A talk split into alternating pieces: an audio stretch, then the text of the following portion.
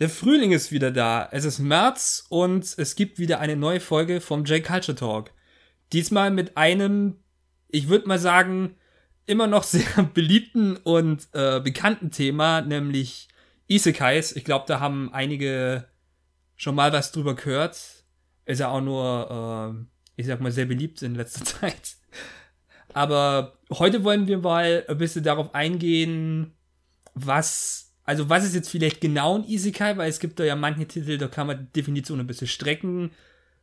Ist es wirklich so ausgelutscht, wie jetzt denn viele Leute sagen? Äh, ist es eben dann halt auch so schlecht, wie viele Leute sagen?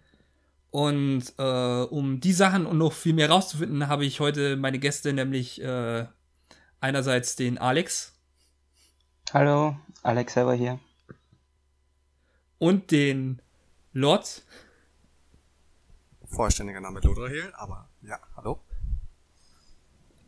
Und äh, wir wollen da heute drauf eingehen und äh, ein bisschen quatschen. Ja.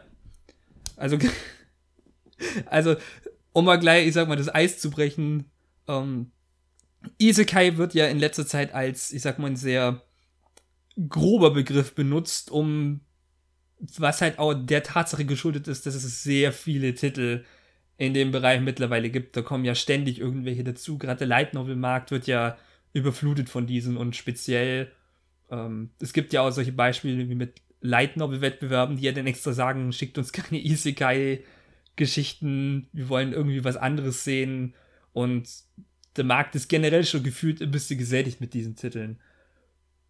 Dementsprechend ist es dann halt auch ein bisschen schwer, diese Titel dann dahingehend einzuordnen und es ist halt auch so eine Frage, wann hat wirklich der Boom angefangen? Weil viele würden jetzt zum Beispiel sagen, dass der Boom ja irgendwie mit Sword Art Online so richtig angefangen hat.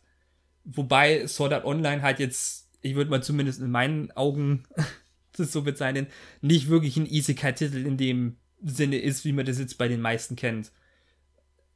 Es, also ich für meinen Teil würde zwar schon sagen, Sword Art Online hat da mit seiner Art und mit seiner Beliebtheit dann schon dazu beitragen, dass gerade solche Light Novel-Geschichten und eben quasi halt so dieser Grundstein gelegt wird, aber nicht unbedingt, dass jetzt Sword Art Online so direkt in diese Sparte dann so direkt zählt. Also ich weiß ja nicht, äh, wie ihr das dann genau seht. Also, wie man da nicht zustimmt. Also ich persönlich würde Sword Art Online eher mal nicht als Isekai einstufen. Ähm, wo man halt erstmal anfangen müsste zu erklären, was ist ein Isekai oder, oder ähm, was ist das Merkmal, das so eine, so eine Serie ausmacht. Ich meine, ganz grundsätzlich ist es ja einfach mal ein oder mehrere Charaktere kommen in eine andere Welt auf irgendeine Weise. Entweder auf, wird, werden sie durch irgendeinen Gott ähm, hintransportiert oder sie werden reinkarniert. Ähm, entweder sie werden oder wachen als Babys wieder auf oder sie sind als erwachsene Menschen plötzlich da. Ähm, und bei Sword Art Online trifft das für mich ja jetzt so erstmal nicht zu. Äh, grundsätzlich haben wir das Setting, dass die ganzen Charaktere in der dem, dem Game ähm, festsitzen sozusagen. Insofern sind sie im ursprünglichen Teil vielleicht dann äh, sozusagen in einer anderen Welt. Aber spätestens als dann sozusagen die, die erste Hälfte vorbei ist und sie dann da rauskommen, ist das Ganze für mich so gesehen eigentlich kein, kein wirklicher Isekai mehr, weil sie ja im Grunde äh, in verschiedenen Game-Welten halt sozusagen da sind oder die Handlung dort stattfindet, aber sie ja nicht dauerhaft dorthin transportiert sind, sondern halt eben nur durch Virtual Reality sozusagen dort ähm, reinkommen. Also für mich persönlich äh, würde ich schon eigentlich solche Titel wie SAO und so weiter dazu zählen als Isekai, weil für mich persönlich zumindest bedeutet Isekai einfach nur eine fremde Welt halt. Dass, dass da Leute irgendwo reinkommen oder einfach nur ein Protagonist oder eine Protagonistin ähm, halt irgendwo reinkommen, wo wo man nicht in der normalen Welt ist, wo es eine Fantasy-Welt ist oder eine Steampunk-Welt ist, das ist halt nicht so wichtig, aber auf jeden Fall, dass es was anderes ist als das, was wir normalerweise so um uns herum haben. Und da ist es für mich äh, eigentlich irrelevant, ob sie auch daraus ein bisschen rauskommen, wenn sie dann jetzt zum Beispiel in einem Spiel gefangen sind oder nicht. Einfach weil sie halt dort sehr viel Zeit verbringen und auch sich dort das Geschehen abwickelt. In einer ganz anderen Welt halt. Da würde ich jetzt gleich mal einwenden und sagen, äh, sind sie denn in SAO wirklich in einer anderen Welt? Sie genau, sind, in, das, sie das sind in, in, in, in Spielen, die in sozusagen in fiktiver Welt äh, stattfinden, aber letzten Endes, also ich spreche jetzt nur von den ersten beiden Staffeln, ich kann jetzt die anderen, die, das Neue habe ich nicht gesehen. in der anderen ist es auch nicht unbedingt, in der anderen ist es auch nicht unbedingt anders. Aber Generell. Ist, ja. Ja, nee, nee, bring's, bring's mal zu Ende. okay. Ähm, sie sind ja letzten Endes immer noch mit normalen Menschen aus ihrer Welt sozusagen äh, unterwegs und nicht mit fremden oder, oder mit, mit einer wirklich neuen Welt, mit ähm, anderen Lebewesen, sondern das sind ja letzten Endes immer noch einfach normale Menschen, die halt auch dieses Spiel spielen. Von daher. Ich, ich, ich, ich finde es halt eben auch dahingehend, muss man das so ein bisschen differenzieren, weil Sword Art Online im Endeffekt ja, es, es ist ja in Wirklichkeit keine andere Welt in dem Sinne, sondern es ist ja dementsprechend ein Videospiel. Es wäre ja praktisch genau das gleiche, wenn man jetzt keine Ahnung sagen würde, ähm, man wird jetzt im Endeffekt eine Virtual Reality Brille aufsetzen bei uns und dann wäre halt die Frage, sind die jetzt gerade irgendwie in einer anderen Welt drin? Natürlich, klar, ist es nochmal eine andere Sache, wenn du halt mit allen Sinnen und ähm, mit deinen ganzen Gedanken so drin bist, dass du halt denkst, das wäre irgendwie eine andere Welt, aber im Endeffekt ist es ja alles eigentlich ein Spiel, es ist ja alles so programmiert worden. Es ist ja nicht wirklich so, dass du so gesehen woanders bist, sondern das alles spielt ja eben in Servern in eben dieser Welt, äh, wo sie ursprünglich waren. Die Körper selbst sind ja eigentlich auch nur genau da, wo sie vorher waren. Das ist ja im Endeffekt nur eine Sache, dass die, dass deren Geist irgendwie da ist und der existiert quasi auch noch in dieser Welt, halt nur irgendwie ein Computer, wenn man es halt jetzt irgendwie so definieren würde.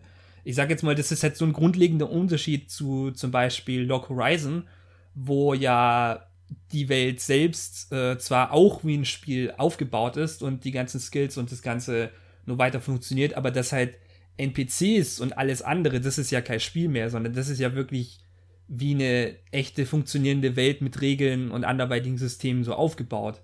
Das ist da, finde ich, nochmal eine ganz andere Sache. Und da würde ich auch sagen, okay, das zählt für mich dann eben als eine andere Welt und dahingehend auch als ein Isekai, weil du bist wirklich teilweise physisch auch irgendwie nur anders. Du kannst ja in dem Spiel nicht wirklich sterben, sondern du ähm, wirst dann auch wiederbelebt beim letzten Tempel oder Speicherpunkt quasi.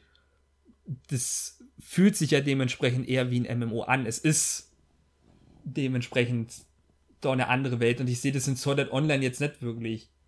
Ähm, es gibt ja auch nochmal zum Differenzieren zum Beispiel Overlord, was ja die ganze Thematik auch nochmal aufgreift und da ist es dann eben, dass man dass es eben auch eine vorherige Spielewelt, in, die man, in der man war, und die wird dann auch echt, aber die nimmt dann auch viel mehr von diesen früheren ähm, MMO-Mechaniken weg, weil in Lock Horizon zum Beispiel ist es ja noch viel mehr ein Spiel. In Overlord zum Beispiel ist das ja überhaupt kein Spiel mehr. Da ist es ja wirklich so, dass dann quasi die Welt dann äh, mehr wie so eine Mittelalterwelt funktioniert, in der es halt Sachen wie Magie gibt und so weiter. Aber es ist jetzt nicht mehr so großartig, dass du das so nach diesen Systemen hast, wie es jetzt anderweitig funktioniert. Und da würde ich dahingehend halt schon differenzieren, weil Sword Art Online gehört für mich da eben nicht in diese gleiche Kategorie wie eben solche Geschichten.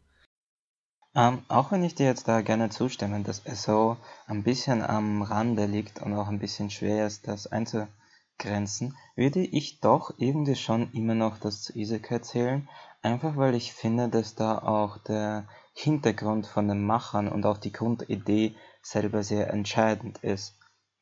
Äh, weil die Grundidee von so einem Headset, das dich in eine virtuelle Realität halt überträgt, ist ja, dass du unserer Welt sozusagen entfließt, einfach um zu spielen oder einfach nur irgendwas anderes zu erleben.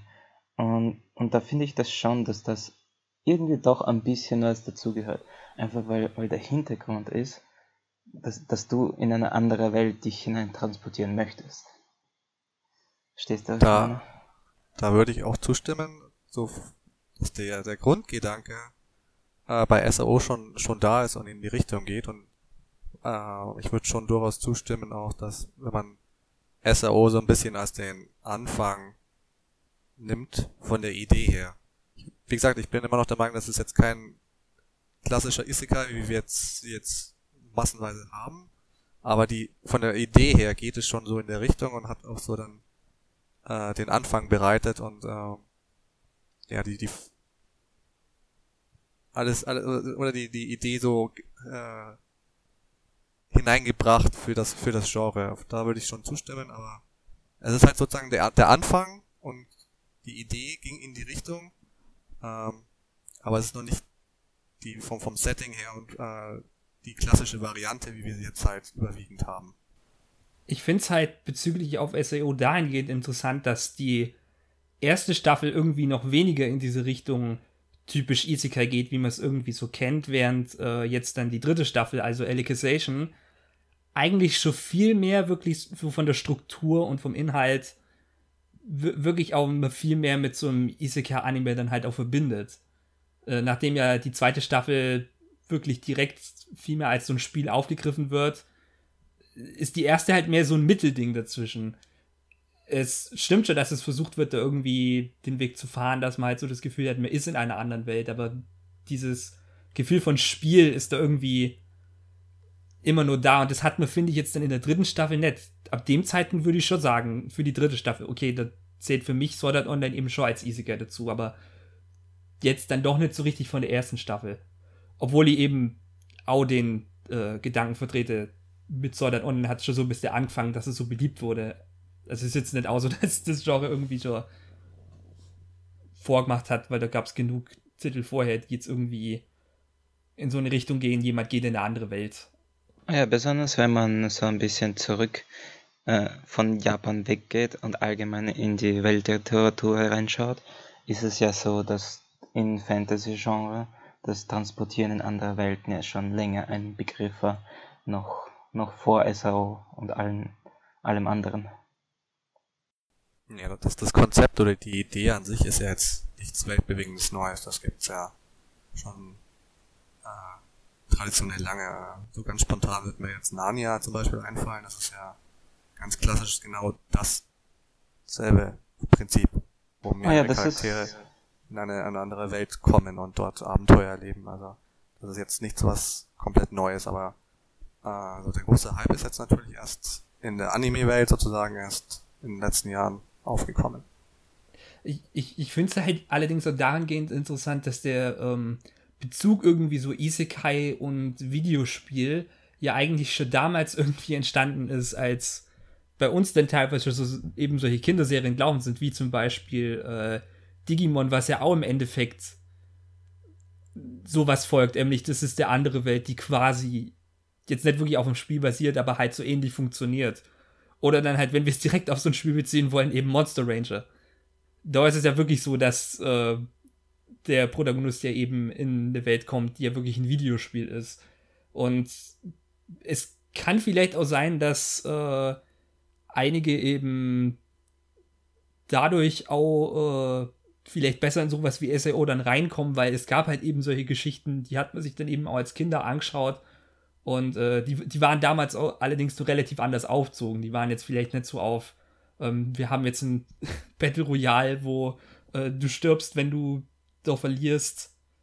Ähm, also, zu, also zumindest nicht so in diesem Ton, den jetzt irgendwie neuere Serien anschlagen, die ja irgendwie viel mehr versuchen, da bist du nicht wirklich düster zu sein, aber halt ernster. Habe ich jetzt nichts, nichts hinzuzufügen. Aber, äh, wo wir jetzt gerade diskutieren, weil ob's, ob SAO jetzt Isekai ist oder nicht, äh, wäre halt dann die nächste Frage, was sind jetzt, oder wie würden wir jetzt für uns einen klassischen Isekai definieren. Also ich habe meine Definition ja im Grunde schon, schon gegeben, aber.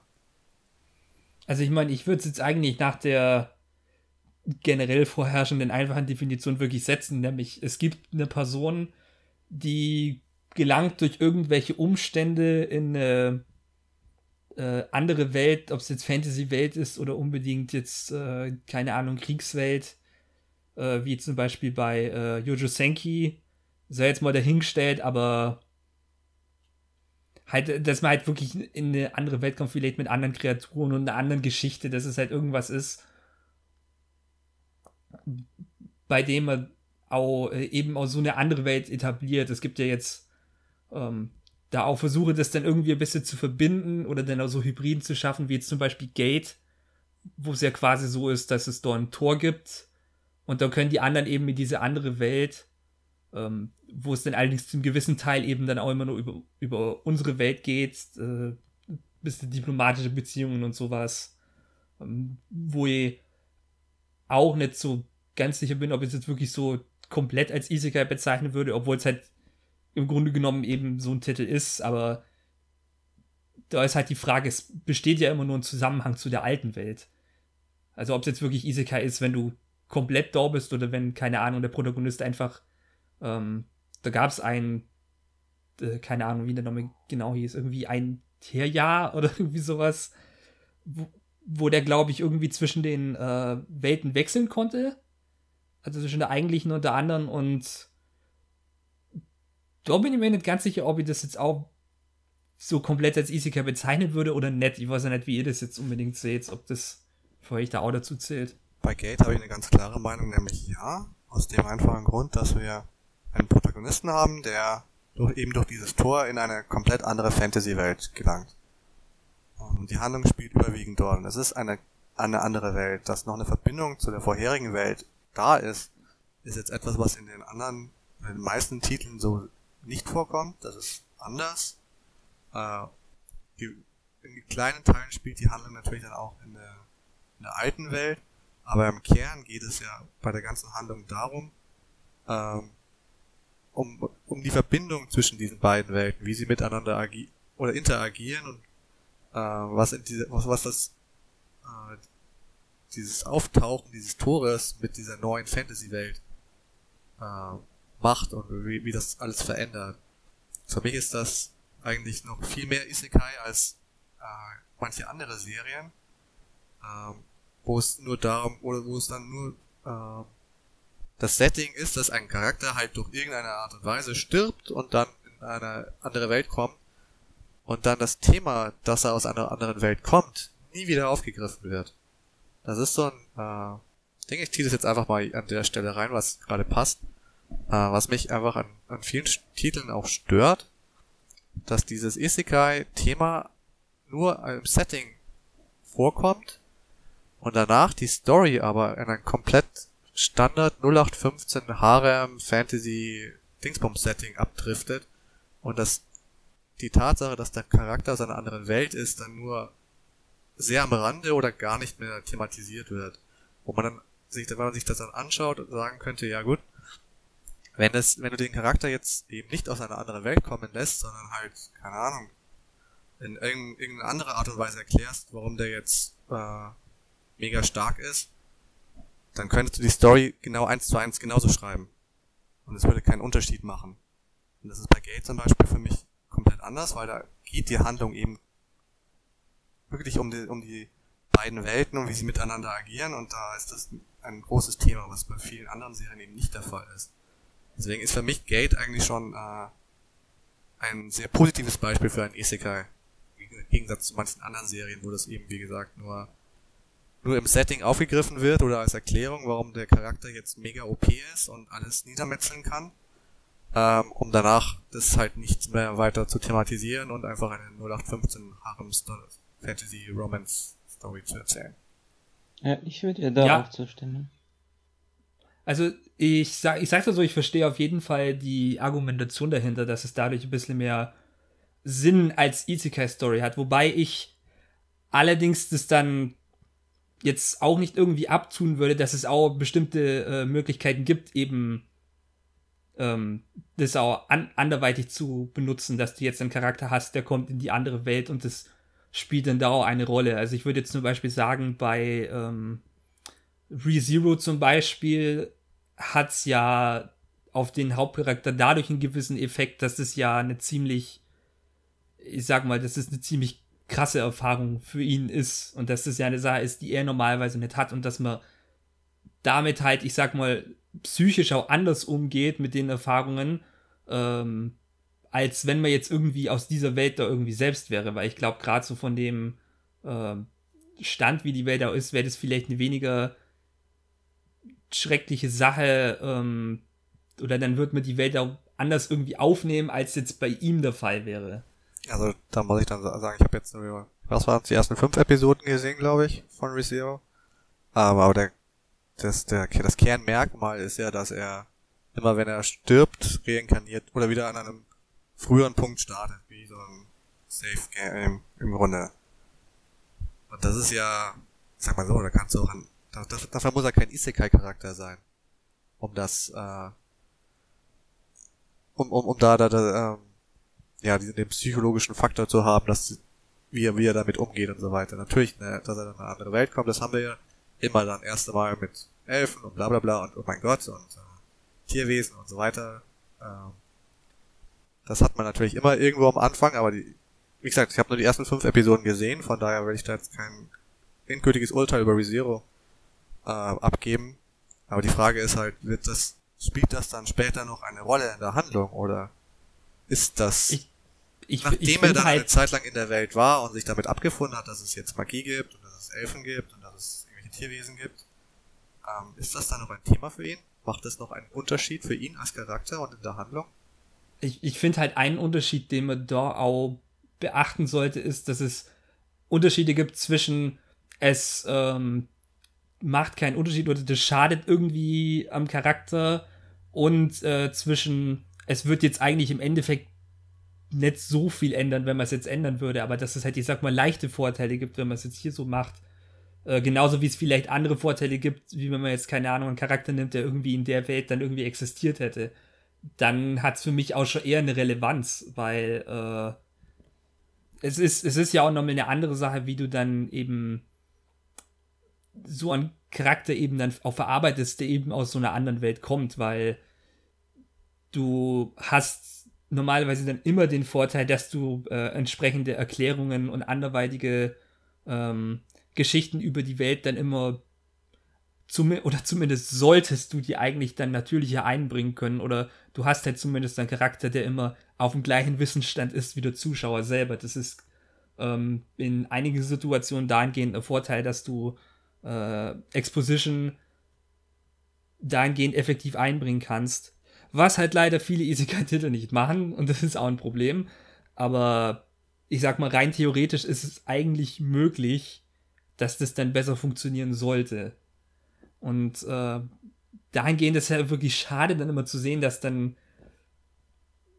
eben immer so Schwachsinn dann irgendwie passiert, wo es eben, wie du sagst, halt keine Rolle spielt, irgendwie, ob das wirklich ein Isekai war, weil halt die Charaktere selbst auch nicht wirklich interessant sind. Weil ich glaube, alleine dadurch, dass du es irgendwie schaffst, einen Charakter zu haben, der wirklich Charakter hat, abseits davon, dass er von einer anderen Welt kommt, ähm, macht es dann schon noch mit was aus. Äh, also, ich finde ja, äh, besonders beim Isekai ist es ja das Interessante, dass jemand von unserer Welt transportiert wird in eine ganz fremde Welt. Einerseits, weil sich dann der Zuschauer ein bisschen mehr versteht, wie sich der Charakter jetzt fühlt in diesem Augenblick und sich auch ein bisschen mehr äh, darin reinversetzen kann. Und, und ich finde auch, den, besonders jetzt bei Isekai-Titel, den Kontrast wichtig. Einfach nur den Kontrast zwischen unserer Welt und zwischen der äh, anderen Welt. Und besonders wenn das schlecht umgesetzt wird, ist es dann eigentlich vollkommen sinnlos, einen Isekai-Titel zu machen, weil dann könnte man, wie gesagt, auch einen Fantasy-Titel machen halt besonders in den Büchern, ich, ich schaue weniger Animes und lese mehr Light Novels und Fantasy, äh, sieht man das meistens ganz gut. Einfach, dass man, dass der Protagonist auch einfach Witze reinbringen kann, zum Beispiel, die jetzt nur für jemanden verständlich sind, äh, die der von unserer Welt sozusagen ist. Es, es macht ein bisschen einen, einen tieferen Unterschied finde ich jetzt. Also gerade beim Kontrast, da würde ich dir absolut zustimmen, dass dieser Kontrast ist ja das, was das Genre an sich ja so interessant macht, dass du eben dieses Aufeinanderprallen hast von einem normalerweise aus der modernen japanischen Welt stammenden Menschen und einem einer Fantasy-Welt oder einer Mittel oder die meistens im Mittelalter-Bereich ist mit Magie, Elfen, bla bla bla. Ähm, und gerade gerade dieses Aufeinanderprallen und dieser Kontrast ist ja das, was das, das Reizvolle und das Interessante daran ist. Und genau dieser Kontrast wird aber in vielen Serien einfach nicht genutzt oder, oder überhaupt nicht thematisiert. Das ist, da komme ich wieder auf das, was ich vorhin meinte, zurück, dass eben ein Protagonist dann einfach in eine andere Welt kommt, äh, das als Erklärung genutzt wird, warum er jetzt von einer Göttin mit unglaublichen Kräften ausgestattet wurde und warum er jetzt anfängt, sich einen Harem aufzubauen. Das ist schön, aber das hat halt, da macht das kein, das spielt, da spielt, spielt es keine Rolle, dass aus einer anderen Welt ist. Das wird nicht thematisiert, das macht für die Handlung keinen Unterschied im Grunde und das ist halt das, was ich sehr schade finde und wo ich denke, dass das, was, was zum einen der Grund ist, warum äh, viele Leute von diesem Isekai-Genre mittlerweile einfach genervt sind, weil es einfach solche Serien gibt. Und zwar zu viele. Ähm, und was ich andererseits auch einfach schade finde, weil hier Potenzial einfach verschwendet wird. Man könnte da einfach tolle Stories erzählen. Äh, will jetzt nicht vorweggreifen, weil da kommen wir vielleicht später nochmal dazu, aber ich denke, da ist einfach Potenzial auch noch da in dem Genre, das einfach nicht, nicht genutzt wird. Das ist einfach sehr schade und bedauerlich. Ich, ich finde ich finde aber halt, gerade wo wir schon von äh, Tropes reden, die da vorkommen, ist es dahingehend auch nochmal ähm, eben wichtig, das halt dann zu sagen, dass es halt gerade eben diese Tropes sind, die halt irgendwie in gefühlt jedem Isekai äh, dann vorkommen, die, äh, an denen viele sich halt aufreiben und die viele halt nicht so mögen. Also es gibt, es gibt ja auch gerade so, es gibt immer so Phasen, in denen was jetzt gerade beliebt ist, weil zum Beispiel ähm, war eine Zeit lang eben dann so diese total simple äh, Harem-Geschichten irgendwie beliebt. Äh, in letzter Zeit sind es jetzt gerade wieder die Reinkarnationssachen. Äh, allerdings halt nicht in irgendwie gewöhnliche Sachen, sondern halt in irgendwie ganz seltsame Dinge, äh, wie irgendwelche Tiere, äh, Wölfe, Spinnen. Spinnen. Oder halt dann nur was richtig abgefahren ist, wie zum Beispiel Getränkeautomaten und den muss man irgendwie immer erwähnen. Ich glaube, es war auch noch ein Schwert da. Irgendwo. Ja, ja, das, dann gibt's auch noch, richtig. Schwert gibt's glaube ich auch. Ja, ja. Und das, das, das große Problem daran ist halt einfach an der Übersättigung ist halt wirklich, dass viele versuchen irgendwie, anstatt irgendwie qualitativ eine solide Story zu schreiben, dass halt eher versuchen, um aufzufallen, irgendwie dann damit bieten, wir, wir haben was eigenes, wir haben was anderes, ohne dann wirklich so großartig Gebrauch davon zu machen. Ich, ich, natürlich gibt es da immer Ausnahmen, wie jetzt zum Beispiel gerade jetzt in den äh, in den vorher genannten Fällen jetzt zum Beispiel äh, die äh, eben die Wiedergeburt als Spinne. Also da kommen wir später, später noch, noch ausführlich genau. drauf dann. Halt, ich befürchte, dass es halt meistens einfach nur darum geht, dass ein Autor oder ein Unternehmen einfach auf diesen Trend aufspringen möchte, aber eigentlich kein, nicht so richtig eine Idee hat, wie, was das Genre jetzt so speziell macht und ausmacht. Aber es ist halt jetzt gerade beliebt und deswegen kommen da halt völlig und massig da ganz viele Sachen davon. Aber das ist halt auch teilweise für mich schade, weil ich, ich halt wirklich an das Potenzial in Isekai glaube und es auch definitiv eins meiner Lieblingsgenres sind, falls man das überhaupt als Genre definieren kann. Ja. Also ich würde also, ja, äh, ich würde auch absolut zustimmen. Also man hat es ja im Grunde auch immer so, dass äh, es gibt diese diese Trends. Äh, wir hatten die die äh, Edgy Harem Serien vor, vor einigen Jahren, wo einfach massenweise von diesen Sachen rauskam. Da wurde sich auch eben genauso über, drüber beschwert, wenn die nächste Ankündigung kam, ach, schon wieder so eine dämliche Harem-Serie, das reicht doch jetzt mal langsam, das will doch keiner mehr sehen und so weiter. Ähm, genauso hast du das halt mit jedem Trend. Irgendwann wird der Isekai-Trend abflauen und der nächste Trend kommen und auch dann werden sich halt Leute wieder beschweren. Und die Besch Leute beschweren sich natürlich auch immer über die Serien, die halt, naja, schlecht sind normalerweise. Äh, weil es die halt einfach gibt, weil es einfach immer diesen Trend gibt und letzten Endes wollen die Leute halt auch einfach Geld verdienen. Man muss ja immer das immer ganz realistisch sehen. Ähm, das Ganze ist ein Geschäft, ein Business. Ähm, da geht es ums Geld machen. Und man sieht natürlich, das ist ein Trend, damit kann man Geld machen und dann springen halt Leute darauf auf. Aber es ist halt so halt schade, weil gemacht, um Geld zu machen. Bitte? Es ist halt schade, weil besonders in einem Isekai hast du ja so eine unbegrenzte Freiheit und Möglichkeiten, dich genauso auszuleben und deine Geschichten zu erzählen, wie du möchtest. In, wenn wir jetzt zum Beispiel von einem Detektiv oder so ausgehen, der in unserer Welt spielt, da bist du ja relativ beschränkt, zum Beispiel von deiner Technologie oder von den Geschehnissen. Da, da kannst du gar nicht so weit abweichen, wie du vielleicht möchtest. Und so eine äh, neue, vollkommen fremde Welt gibt dir eine komplett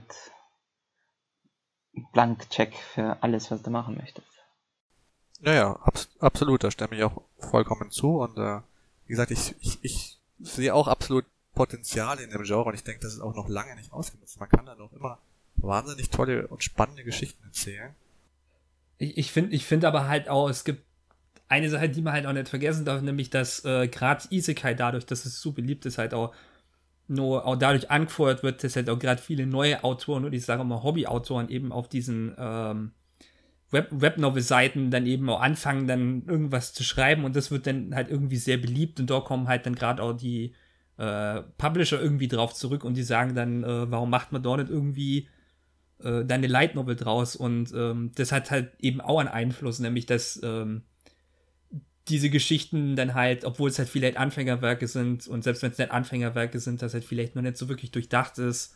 Naja, ähm, dass das halt eben auch gefördert wird, was halt dann eben für die Autoren äh, hilfreich sein kann oder nicht, weil entweder ist das vielleicht ein Sprungbrett oder es kann halt auch dadurch dazu führen, dass sie halt vielleicht in eine bestimmte Schiene irgendwie so reingeschoben werden. Das kann man so genau nicht sagen, aber ich sag mal, ähm, einig, einige äh, Titel sind dadurch dann schon relativ bekannt worden und das dann mal halt da, den dahingehend auch nicht vergessen. Da würde ich jetzt aber insofern widersprechen und sa nicht sagen, dass die ähm, Serien, die als Webnovel gestartet sind, äh, sozusagen die, die nicht durchdachten sind. Ähm, ich denke gerade das Gegenteil ist der Fall. Die Serien, die als Webnovel gestartet sind von den neuen oder unbekannten Autoren, sind die Serien, die ähm, wesentlich innovativer und, äh, und frischer sind als Werke von irgendwelchen anderen Autoren, die halt jetzt einfach auf den Zug aufgesprungen sind und sich halt irgendwas 0815 schreiben, um halt damit Geld zu verdienen. Äh, so, ich, also, ich glaube, das, also, ich, ich glaube, das kann man nicht so pauschalisieren, weil das ist wirklich einfach so eine Sache zu sagen, ähm, es, es gibt genug äh, neue Werke, die jetzt nicht wirklich, die jetzt nicht wirklich gut sind, wo, man halt darüber streiten kann. Gerade jetzt von dem, was irgendwie neu dann irgendwie so auf bezüglich Animes reinkommt. Dann gibt es eben auch ein paar ältere Titel, die jetzt zum Beispiel, ähm, na gut, alt ist dann halt immer im Verhältnis dazu, wann es halt irgendwie, ähm, also wann die Webnovels jetzt irgendwie rauskommen sind, weil jetzt zum Beispiel im Fall von Mushoku Tensei oder, äh, was spricht den Namen wieder falsch aus, Honsuki no Gekkokujo, dass äh, die zum Beispiel sind ein bisschen älter, also gerade wo dieser Boom irgendwie erst so angefangen hat und äh, die haben doch eigentlich schon immer einen relativ guten Ruf äh, als Novels dann irgendwie gehabt und da ist halt wieder dann so eine Sache, ähm, dass dann halt andere Titel eben vielleicht früher irgendwie eine gewisse Beliebtheit erhalten, äh, gerade halt deswegen, weil es da irgendwie zuerst als Anime kommen. Und ein anderes Beispiel wäre jetzt zum Beispiel äh, Rising of the Shield Hero, äh, was auch bekannt ist als Tate no Yusha no Nadi Agari. Nadi Agari. Ach. Und das äh, ist ja zum Beispiel schon länger bei einigen ähm, äh, groß auf der Liste. Da gibt es ja viele, die zum Beispiel den Manga lesen, die den Manga auch relativ genossen haben. Und da kam ja als letzten wirklich, äh, kam ja wirklich erst die Anime-Adaption, die läuft, die läuft ja sogar nur. Und da hat man auch schon wieder an eine andere, eine andere Sichtweise drauf gehabt, obwohl der Titel eigentlich, äh, als er damals irgendwie erschien, nur für seine Art frisch gewirkt hat, weil es nämlich dann auch was anderes war. Und deswegen ist es halt eben so eine Sache. Es hängt auch eben davon ab, wann wirklich die Titel jetzt in das große Auge der Öffentlichkeit kommen. Und dafür ist halt aktuell immer nur das größte Mittel wirklich Anime. Äh, also ich lese ziemlich viele Webnovels, zwar mehr chinesischer als japanischer. Aber ich habe schon das Gefühl, dass es eigentlich nicht wirklich Anfängerautoren so beliebt werden, sondern es eigentlich Autoren sind, die schon länger dabei sind und so mit dem zweiten oder dritten Werk erst richtig beliebt werden, weil sie halt schon ziemlich viel lernen aus dem ersten Titel, der nicht ganz so gut geklappt hat. und dann einfach ein bisschen besser verstehen, wie das ganze Schreiben und das Timen funktioniert. Und es ist auch besonders bei Webnovels so, dass du ja täglich teilweise veröffentlichst und es ist einfach ein komplett anderer Rhythmus und, und Schreibstil, was du da verwendest, als wie wenn du jetzt zum Beispiel ein Light Novel Band machst. Weil da nimmst du dir Zeit, zum Beispiel, keine Ahnung, ein paar Monate und schreibst das komplette Ding fertig. Dann kannst du es nochmal redigieren und so. Aber das funktioniert ja bei Light Novels nicht. Da musst du dich wirklich hinsetzen, ein Stück schreiben, das kontrollieren und dann muss es so stehen. Und nachdem du es veröffentlicht, kannst du auch nur schwer da zurückgehen und was großartig daran ändern. Und, und ich glaube, dass es halt da ziemlich große Unterschiede gibt im Stil und auch dann dementsprechend dafür, was beliebt wird und was nicht. Also äh, eine Sache, die ja zum Beispiel gerade, ähm, oder wohl eigentlich auch nicht gerade, die eigentlich schon sehr lange eigentlich bei Isekai immer so ein beliebtes Mittel war, um, ich sage jetzt mal, die Story irgendwie ich glaube, in den Augen der Autoren interessanter zu gestalten, was er im Endeffekt einen gegenteiligen Effekt hat, ist ja immer, dass die Charaktere immer so unsäglich stark sind. Dass es ja gerade schon irgendwie gefühlt ein Standard ist, dass äh, Isekai-Protagonisten äh, overpowered sind, dass äh, schon von Anfang an irgendein, irgendeine Schummelfähigkeit bekommen oder dass mit denen überhaupt nichts anhaben kann, äh, wo halt auch äh, es dann öfter vorkommt, dass das gerade irgendwie Titel sind, wo dann halt die Person, wo dann halt die Person selbst einfach so in die andere Welt rübergeschickt wird. Ähm, ich sag jetzt mal ein gutes Beispiel, auf, dem, äh, auf das wir später wahrscheinlich auch noch eingehen werden, ist äh, das Smartphone-Anime. Also, äh, auch bekannt unter dem Kürzel Isekai Smartphone. Ich glaube, dass es halt vor allem ein sehr japanisches Ding ist äh, overpowerte Charaktere zu schaffen und damit zu starten, weil ich das Gefühl habe, dass da Slice of Life ein sehr großes Genre ist und auch ziemlich gut ankommt bei dem japanischen Publikum. Und ich glaube, dass es für Isekai-Genre einfach eine sehr geschickte Art sozusagen, Slice of Life reinzubringen, wenn du einen overpowerten Charakter machst. Einfach weil er schon sozusagen fix und fertig ausgebaut ist dem, mit dem muss man nicht mehr viel machen. Da kann man sich wunderschön auf sein, sein Leben sich konzentrieren. Man braucht keine Trainingsarcs. Man kann einfach so gemütlich halt die Story dahin plätschern lassen, wie man das möchte. Ähm, also ich würde mal sagen, ich, also ich persönlich habe nichts gegen uh, overpowered Charaktere tatsächlich. Ich finde das uh, grundsätzlich in Ordnung. Ähm, und sehe das nicht als negativ schlecht, weil wie, wie manche andere, die dann immer sagen, Gott, der Charakter ist schon wieder komplett overpowered, das ist ja Blödsinn. Äh, es muss aber halt einfach erklärt sein. Es muss einen, einen Grund haben, es kann nicht, äh, und zwar einen, einen vernünftigen Grund. Es kann nicht einfach nur so hingeschmissen sein, so, okay, dieser Charakter ist jetzt overpowered und jetzt ist das so und äh, okay. Äh, sondern es muss ein, schon, schon irgendwie einen vernünftigen Grund haben. Und dann ist halt immer die Frage, was man daraus macht. Ähm, das Problem sehe ich eher darin, dass halt Charaktere dann overpowered sind und dann sind sie es halt so und dann ist passiert in der Story einfach nichts äh, Spannendes. Es wird dann einfach langweilig oder es wird dann ein 0815 Harem, ähm, wo dann einfach der Charakter halt overpowered ist und alles platt macht und seine Frauen kriegt und schön. Ähm, man kann da grundsätzlich, bin ich der Überzeugung, trotzdem spannende Stories schreiben. Es ist natürlich nicht ganz einfach. Äh, und die meisten Autoren scheitern damit irgendwie auch. Ähm, aber es geht, denke ich. Ja, man bringt sich definitiv einen sehr hohen Druck auf und man muss auch dementsprechend die Fähigkeit einfach haben, wirklich spannende Geschichten zu schreiben, mit dem, was man sich da aufgebrockt hat, sozusagen. Also ich meine ja, äh, oh, es gibt, es gibt jetzt zum Beispiel Titel, die gerade eben sowas versuchen, zum Beispiel Overlord, ähm, da ist es ja auch der Umstand, dass der ähm, Spieler, der eben praktisch dann in diese Welt geworfen wird, der war ja einer von den, ich sag mal, besten Spieler von dem Spiel. Und deswegen ist es dann auch, und der hat halt eben auch eine ziemlich große Gefolgschaft, dann ist es natürlich klar, dass er eine gewisse ähm, Stärke auch hat. Und außerdem konzentriert sich ja ein Overworld nicht äh, in Overlord, Overlord äh, konzentriert sich in Overlord ja auch ein bisschen mehr darauf, was irgendwie außenrum passiert. Ähm, also zumindest jetzt auch von der ersten Staffel und so weiter ausgehend, dass es mehr ähm, quasi auch so ein gewisses Interesse an der äußeren Welt war, dass man da versucht, auch ein bisschen einigermaßen politisch irgendwie drauf einzugehen, was auch äh, in ähm, in äh, wie heißt es nochmal? Wie heißt es nochmal die Slime? Äh, oh. Das Slime-Anime. Slime-Anime, das ist ein Wir wissen, glaube ich, alle, wovon was gemeint ist, oder? ja. Es ist ich, äh, ich Tenshei, Shi äh, Tenshei Shitara Slime Dataken. Irgendwie so. Sicher komplett falsch ausgesprochen.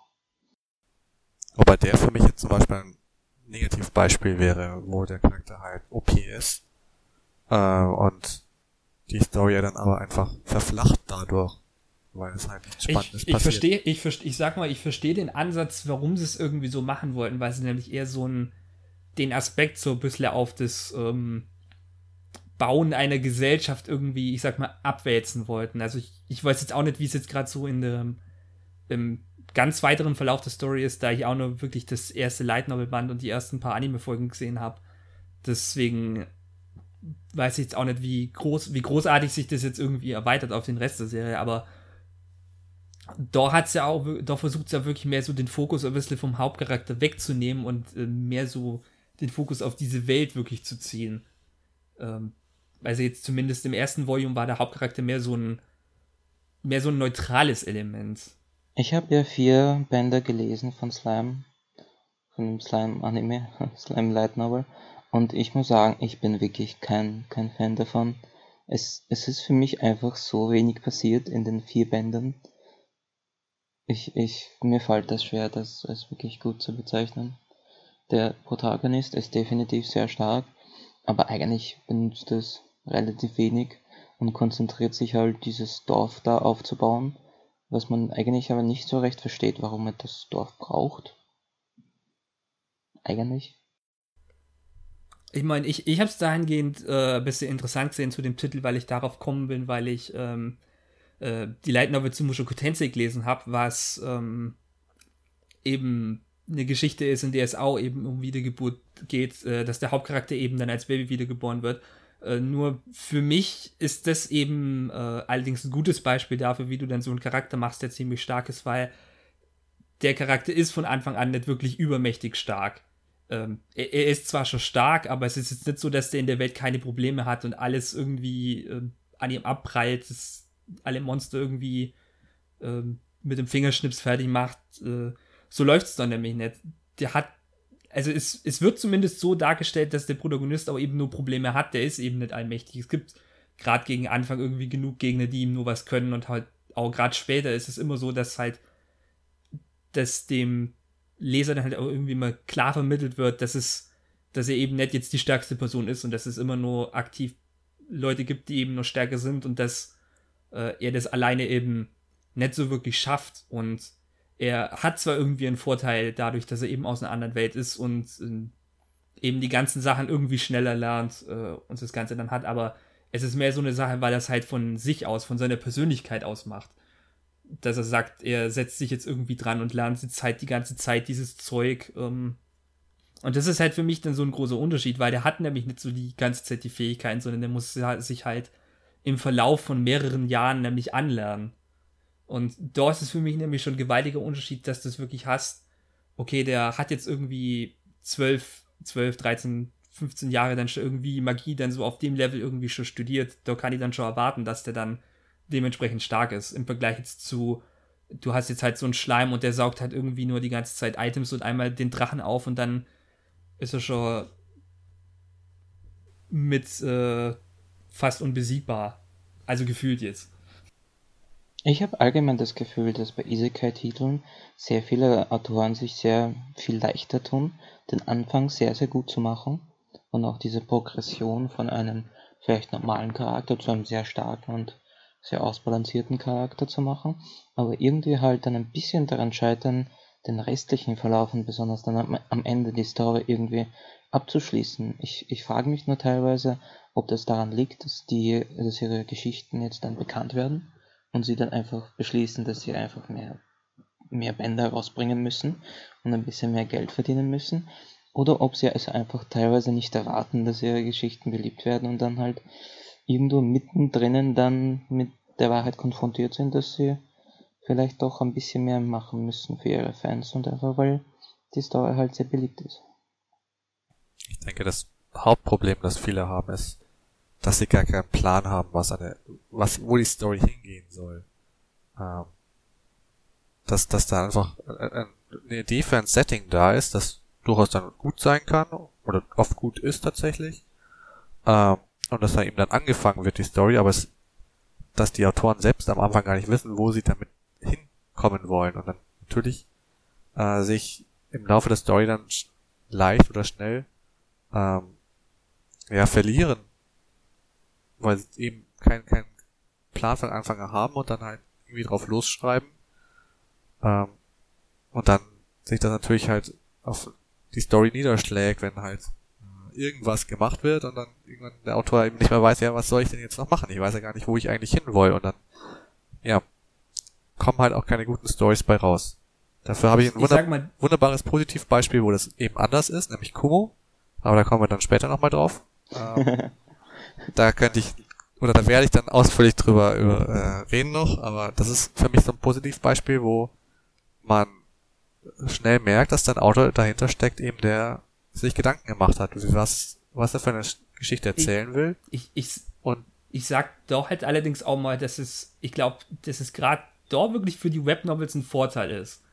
Ähm, wenn du es gerade so als Webnovel dann veröffentlichst, weil da hast du normalerweise in den meisten Fällen jetzt wirklich so einen Druck irgendwie von Publishern, die dir dann sagen, okay, du sollst so und so viel Volumes rausbringen, sondern das, ich sag mal, der größte Druck kommt ja dann irgendwie von deinen Lesern und selbst dann hast du ja irgendwie nur quasi mehr so eine eigene Vorstellung davon, in welchen Abständen du es rausbringen willst. Immer natürlich kann da ein gewisser Druck entstehen, da zu sagen, okay, das muss jetzt irgendwie nur größer und bombastischer sein und ähm, dass man sich dann darin irgendwie verliert, irgendwie dann was zu versuchen ähm, oder dass man dann sagt, okay, das wird jetzt irgendwie beliebt, ich will jetzt nur länger dran rumschreiben und es dadurch dann ein bisschen problematisch wird, aber ich glaube, dass das eben auch seine Vorteile hat, dass es dann eben in einem regulären Zyklus dann bei diesen Webnovels rauskommt, verglichen jetzt mit einer Light Novel.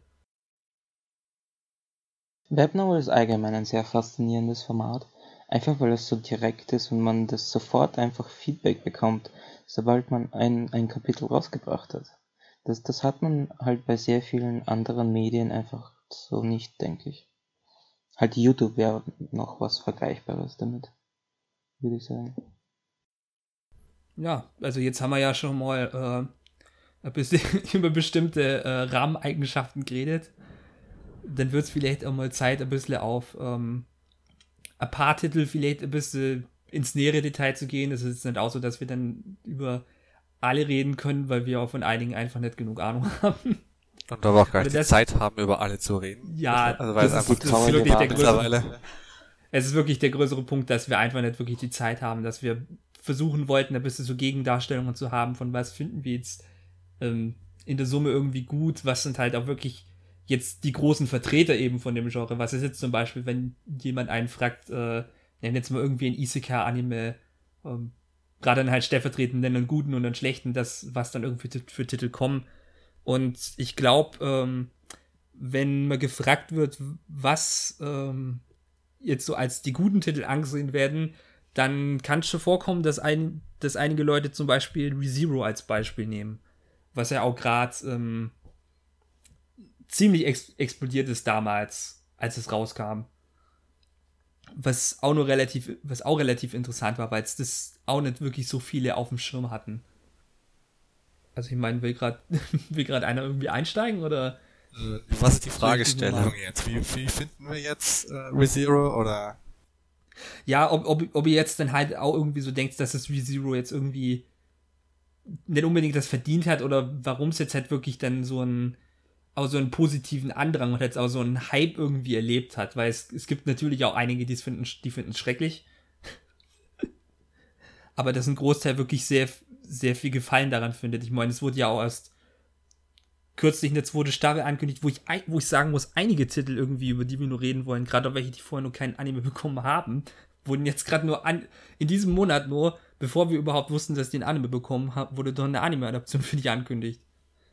Also, also ReZero ist für mich so ein, so ein recht komplexes Ding. Äh, eins der Negativen, dass ich aus, aus irgendeinem Grund habe damit, ist, dass man das da Isekai und aber auch noch Zeitreisen ein bisschen so verbindet. Ir irgendwie ist das höchst viel, finde ich, was, was man da an Rahmenbedingungen bekommt. Und besonders ja auch bedenken muss, dass ja der Hauptprotagonist von, von dieser Serie einfach die, die ganze Zeit umgebracht ist. Ich, ich, irgendwie, irgendwie fällt mir das schwer, das wirklich zu mögen. Aber ich kann definitiv verstehen, warum so vielen die, dieser Titel gefällt. Er hat einen relativ beschränkten Cast, wodurch man sich viel tiefer in die Charaktere einarbeiten kann, äh, als, als jetzt verglichen mit anderen, sagen wir mal, negativeren Beispielen wie der Smartphone-Anime. Und halt vor allem auch weniger von, von schlechten Dingen hat, wie zum Beispiel Harem, die nicht immer so gut bei den Publikum ankommen. Also ähm, bei, bei ReZero, ich äh, kann das denn den die, die Idee der Serie kann ich gut nachvollziehen, dieses ähm, dieses wiedergeboren werden und dieses ähm, diese, also zum einen dieses eben dieses wiedergeboren werden durch die Tatsache, dass er eben, wenn er stirbt, zurückspringt zu einem praktisch Safe-Punkt und dann äh, sich langsam vortasten muss und herausfinden muss, okay, was muss ich anders machen, um äh, nicht zu sterben? Ich denke, die Idee von dieser Serie ist, äh, finde ich, kann ich gut nachvollziehen, dass das reizvoll ist und sehr gut ist. Ähm, und auch, wie gesagt, ich habe nur die ersten fünf Se äh, Folgen gesehen. Ähm, den gewissen Kontrast, der in der Serie da ist zwischen diesem bunten, hellen Fantasy-Welt mit cute Girls äh, und und Waifu und bla bla, wie das halt so ist ähm, und dann diesen ernsten Momenten, wo es dann eben um Leben und Tod geht für ihn. Wo er, ja, mehr, mehrmals, ja, äh, auch in den paar Folgen, die ich gesehen habe, brutal niedergemetzelt wird. Dieser Kontrast ist halt da und der ist durchaus äh, ganz interessant und faszinierend.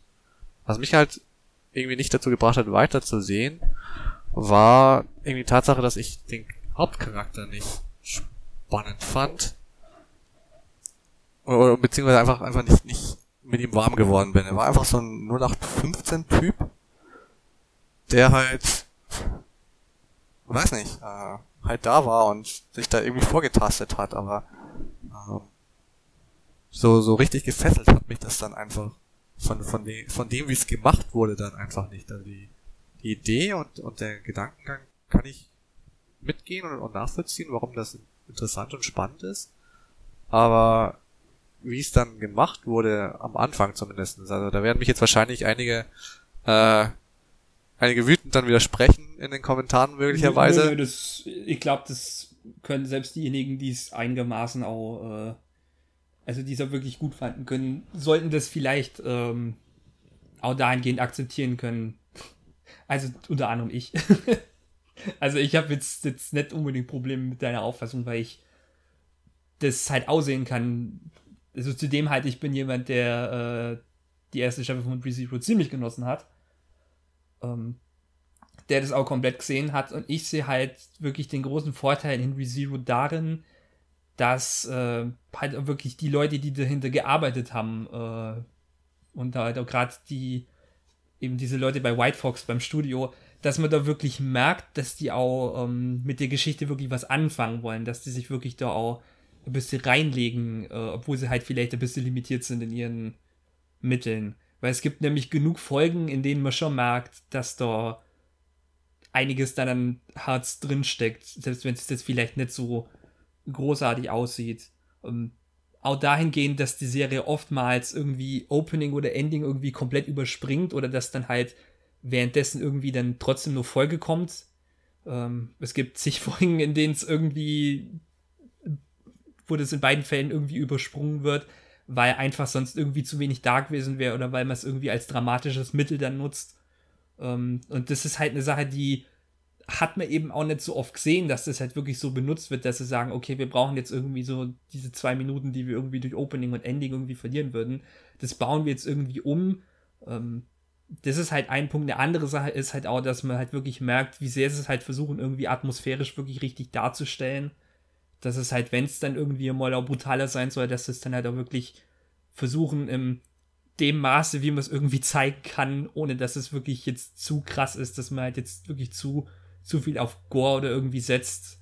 Weil das versuchen sie nämlich nicht. Sie wollen halt zeigen, dass das schlimm und äh, in manchen Fällen auch irgendwie traumatisch sein kann, aber jetzt nicht irgendwie dass sie den Fokus wirklich drauf legen sollen, dass es jetzt irgendwie viel Splatter ist, sondern dass halt wirklich mehr so auf diese psychische Ebene verlegt wird. Und ich finde halt gerade so, der Aspekt, wo man halt merken kann, dass das gut ankommt, liegt halt eben auch daran, dass da eben auch viel Wert drauf gelegt wird, eben das halt auch in diese Elemente reinzubringen. Und ich ähm, muss jetzt sagen, dadurch konnte ich mich auch ein bisschen mehr mit Subaru als Hauptcharakter wirklich anfreunden, weil dadurch eben, dass diese Darstellung irgendwie dann auch später funktioniert. Wo, wo ich schon sagen muss, es braucht ein bisschen, bis man wirklich richtig damit warm wird. Deswegen kann ich auch verstehen, dass in der ersten Episode jetzt nicht so wirklich funktioniert.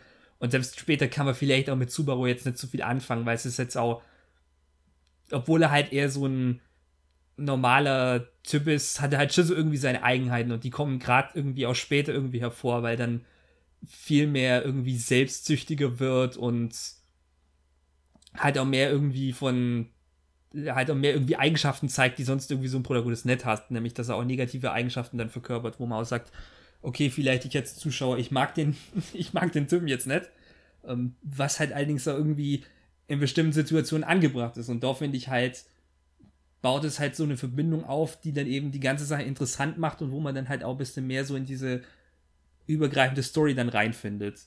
Und das macht halt dann eben den Reiz, finde ich, dann für mich da aus. Man muss ja aber auch sagen, dass für einen glaubhaften Protagonisten dieser auch ein paar negative Eigenschaften einfach braucht. Es, es existieren kaum jemals absolut tolle Leute auf dieser Welt, die nur gute, immer nur Gutes denken und tun. So, so funktioniert das leider nicht. Das ist ja auch das, was Charaktere dann zu wirklichen Charakteren macht, wenn sie Schwächen zeigen, wenn sie Fehler haben und wenn diese dann thematisiert werden und wie man mit ihnen umgeht. Also das ist ja ganz grundsätzlich allgemein bei Protagonisten immer so ein Thema. Und gerade bei oder nicht bei Isekai, aber in Anime-Welt allgemein äh, wird das halt manchmal vergessen oder ist eines der der Themen, darüber könnte man wahrscheinlich einen eigenen Podcast machen über Protagonisten in Animes äh, oder, oder in der japanischen Kultur ob äh, Light Novels, äh, Manga etc. wie Protagonisten dargestellt werden oder, oder Charaktere behandelt werden und äh, geschrieben werden. Ähm, und das halt, wie ich finde, ein, eines der Dinge ist, die mich, mit denen ich am meisten Probleme habe tatsächlich, weil ich mit vielen, vielen Hauptcharakteren mich, mich schwer tue, weil die einfach, tja, äh, was soll ich sagen, nicht gut geschrieben sind einfach ein bisschen flach sind. Richtig, flach ist das, flach ist das richtige, das Wort, das ich gesucht habe, genau. Und das ist halt wirklich vielen, vielen Fällen einfach so, dass die interessanten Charaktere dann eher die Nebencharaktere sind oder, oder die, die Nebenhauptdarsteller und die eigentlichen, der eigentlich zentrale Hauptcharakter immer, oder nicht, ich will nicht sagen immer, aber in viel zu vielen Fällen für mich der uninteressanteste oder schwächste Charakter ist. Und das ist halt für eine Story schwierig. Halt allgemein würde ich aber sagen, als großen Isekai-Fan hat es mich natürlich gefreut, dass ein Titel wie ReZero es schaffen kann, so eine große Fangemeinde zu erzeugen und auch sich gut zu verkaufen und halt das Isekai-Genre immer größer zu machen ich, ich finde es halt auch äh, gerade bei so einem Protagonisten dann halt auch eben verständlich, wenn man dann gerade irgendwie, äh, selbst wenn man irgendwie was für Isekai übrig hat, jetzt nicht vielleicht mit ReZero warm wird, weil mh, hm, er, obwohl er halt, finde ich, schon besser ausgearbeitet ist, wie so viele manche, ist es halt schon, er ist halt in seinem Charakter ein bisschen Idiot. äh, in manchen Aspekten. Er ist halt ein bisschen naiv, was halt eben dann seinen Charakter eben auch ausmacht, aber das äh, muss natürlich nicht jedem gefallen. Ähm, das kann man ihm auch negativ anrechnen, dahingehend, dass man dann eben als Zuschauer eventuell nicht so wirklich Interesse daran hat, dann was mit ihm passiert, wenn man dann halt sagt, dass er ja bist du selber dran schuld. Aber wenn man sich dann halt darauf einlassen kann, dann glaube ich, ist das so der große Reizpunkt, weswegen ReZero dann irgendwie funktioniert. Und ich glaube, da gibt es nur einen anderen Titel, der auch relativ beliebt ist. Da geht's, glaube ich, in eine ähnliche Richtung, dass wenn man irgendwie was mit den äh, Charakteren anfangen kann, dass man auch mehr mit dem Anime anfangen kann, nämlich mit äh, Konosuba. Was ja mehr so eine Parodie auf Isekai oder generell solche RPG-Fantasy-Animes ist. Nicht nur mehr, sondern Konosuba ist ja, eine komplett. reine, reiner Comedy-Parodie auf genau dieses ganze Genre, der alles, all diese ganzen Themen nimmt und sie durch den Kakao zieht. Ich habe so eine komplizierte Beziehung mit Konosuba. Ja, glaube ich, sehe ich ähnlich. Soll ich mal an, anfangen, er, erläutern, meinen Standpunkt? Ja, du, kann, ja, du kannst gerne anfangen. Passt. Also allgemein, am Anfang habe ich Konosuba absolut nicht gemocht. Und als ich speziell jetzt für den Podcast angefangen habe, den zu schauen, fiel es mir auch relativ schwer. Aber besonders jetzt äh, bei den letzten Folgen, muss ich sagen, hat es meine Meinung ein bisschen gewendet. Also meine, das Negative, was ich halt daran habe, ist, sind wirklich alle Charaktere in, in der Serie, besonders am Anfang sind sie halt absolut planlos und grenzen schon nahezu an behindert. könnte man ja sagen. Ich meine, ich, ja, ich finde, das, das ist aber auch, Da, da würde ich nicht widersprechen wollen. Das, das ist auch Absicht. Das, das, das, das ist ja auch gerade so der Zugpunkt von Konosuba, dass nämlich alle Hauptcharaktere wirklich Idioten sind. Ja, aber, aber was, was es halt für mich sehr kompliziert macht, ist, obwohl ich die Charaktere so am Anfang nicht gemocht habe, finde ich das doch ein bisschen so als eine Glanzleistung für einen Isekai und auch ein Paradebeispiel. Einfach aufgrund der Tatsache, dass, dass man so geschickt äh, die, die, also dieses Comedy-Aspekt au- darauf aufbaut, dass er halt ein einer ist, der von unserer Welt in eine fremde Welt rübergekommen ist.